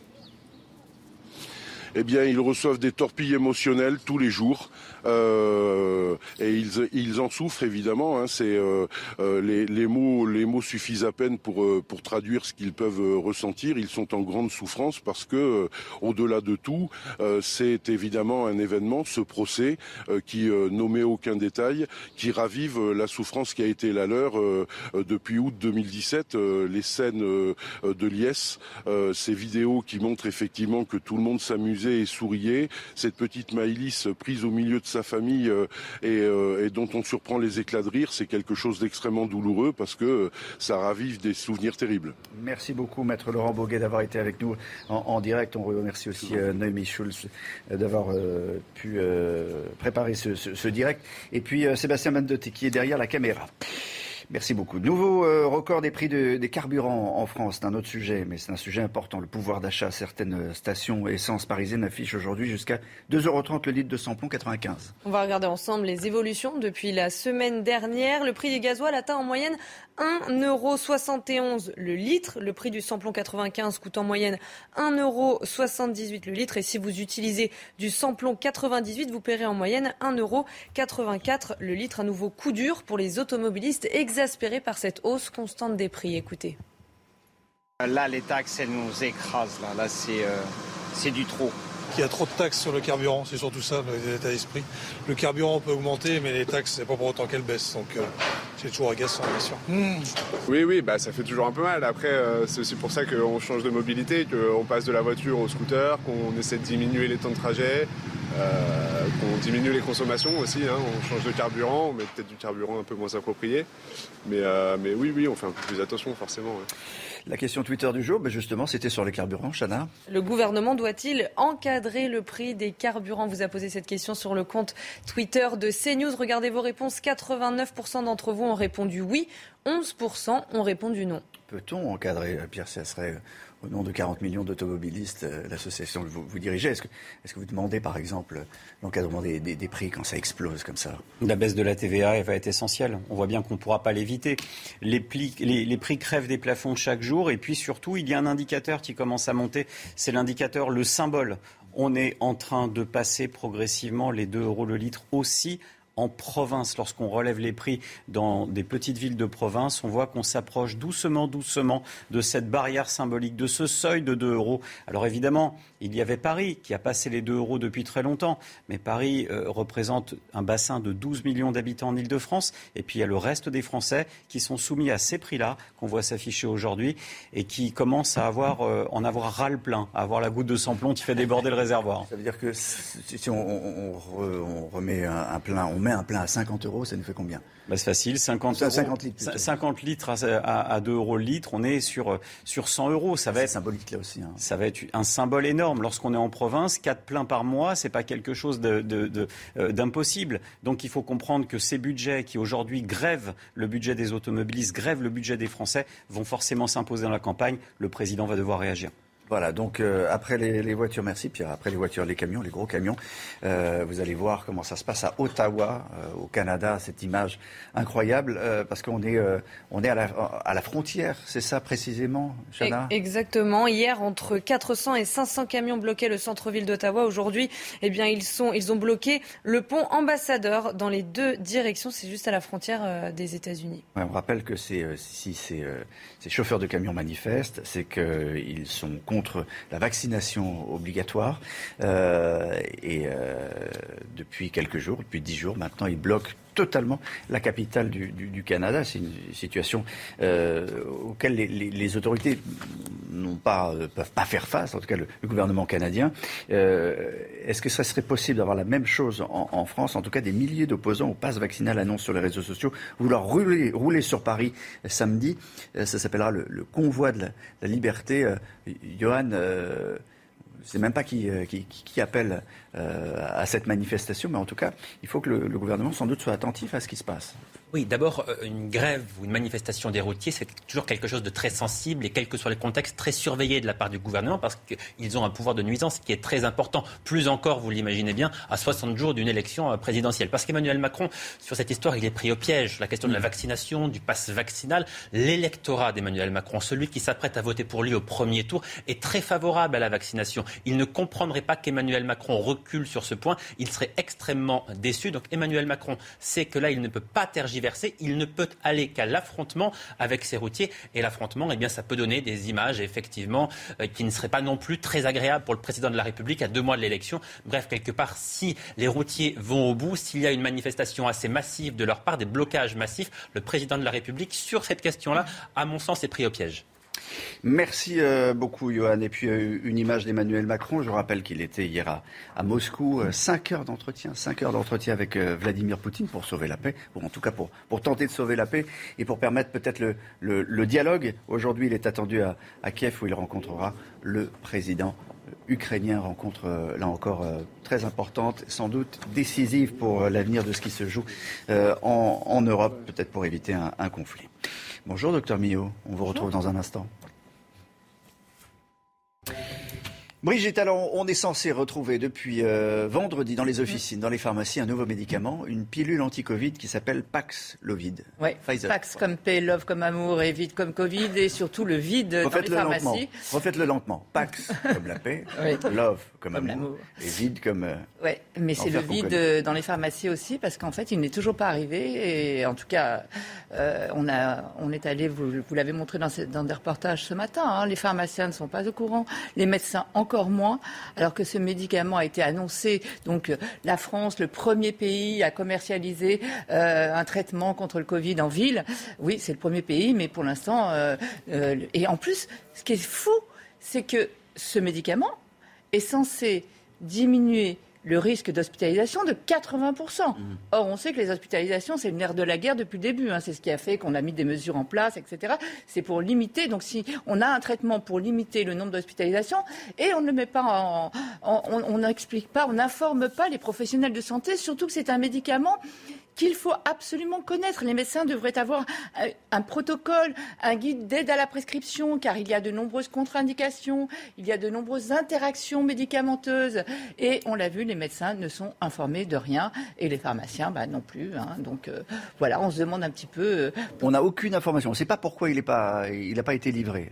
Alors on sait qu'il y a eu 500 000 doses commandées, ce qui n'est pas énorme par rapport au nombre de patients qui pourraient en avoir. On le rappelle, hein, c'est un traitement, c'est pas quand on n'est pas malade, c'est quand on est malade. En plus, on doit le prendre dans les 5 jours suivant le test positif. Donc c'est un petit peu mmh.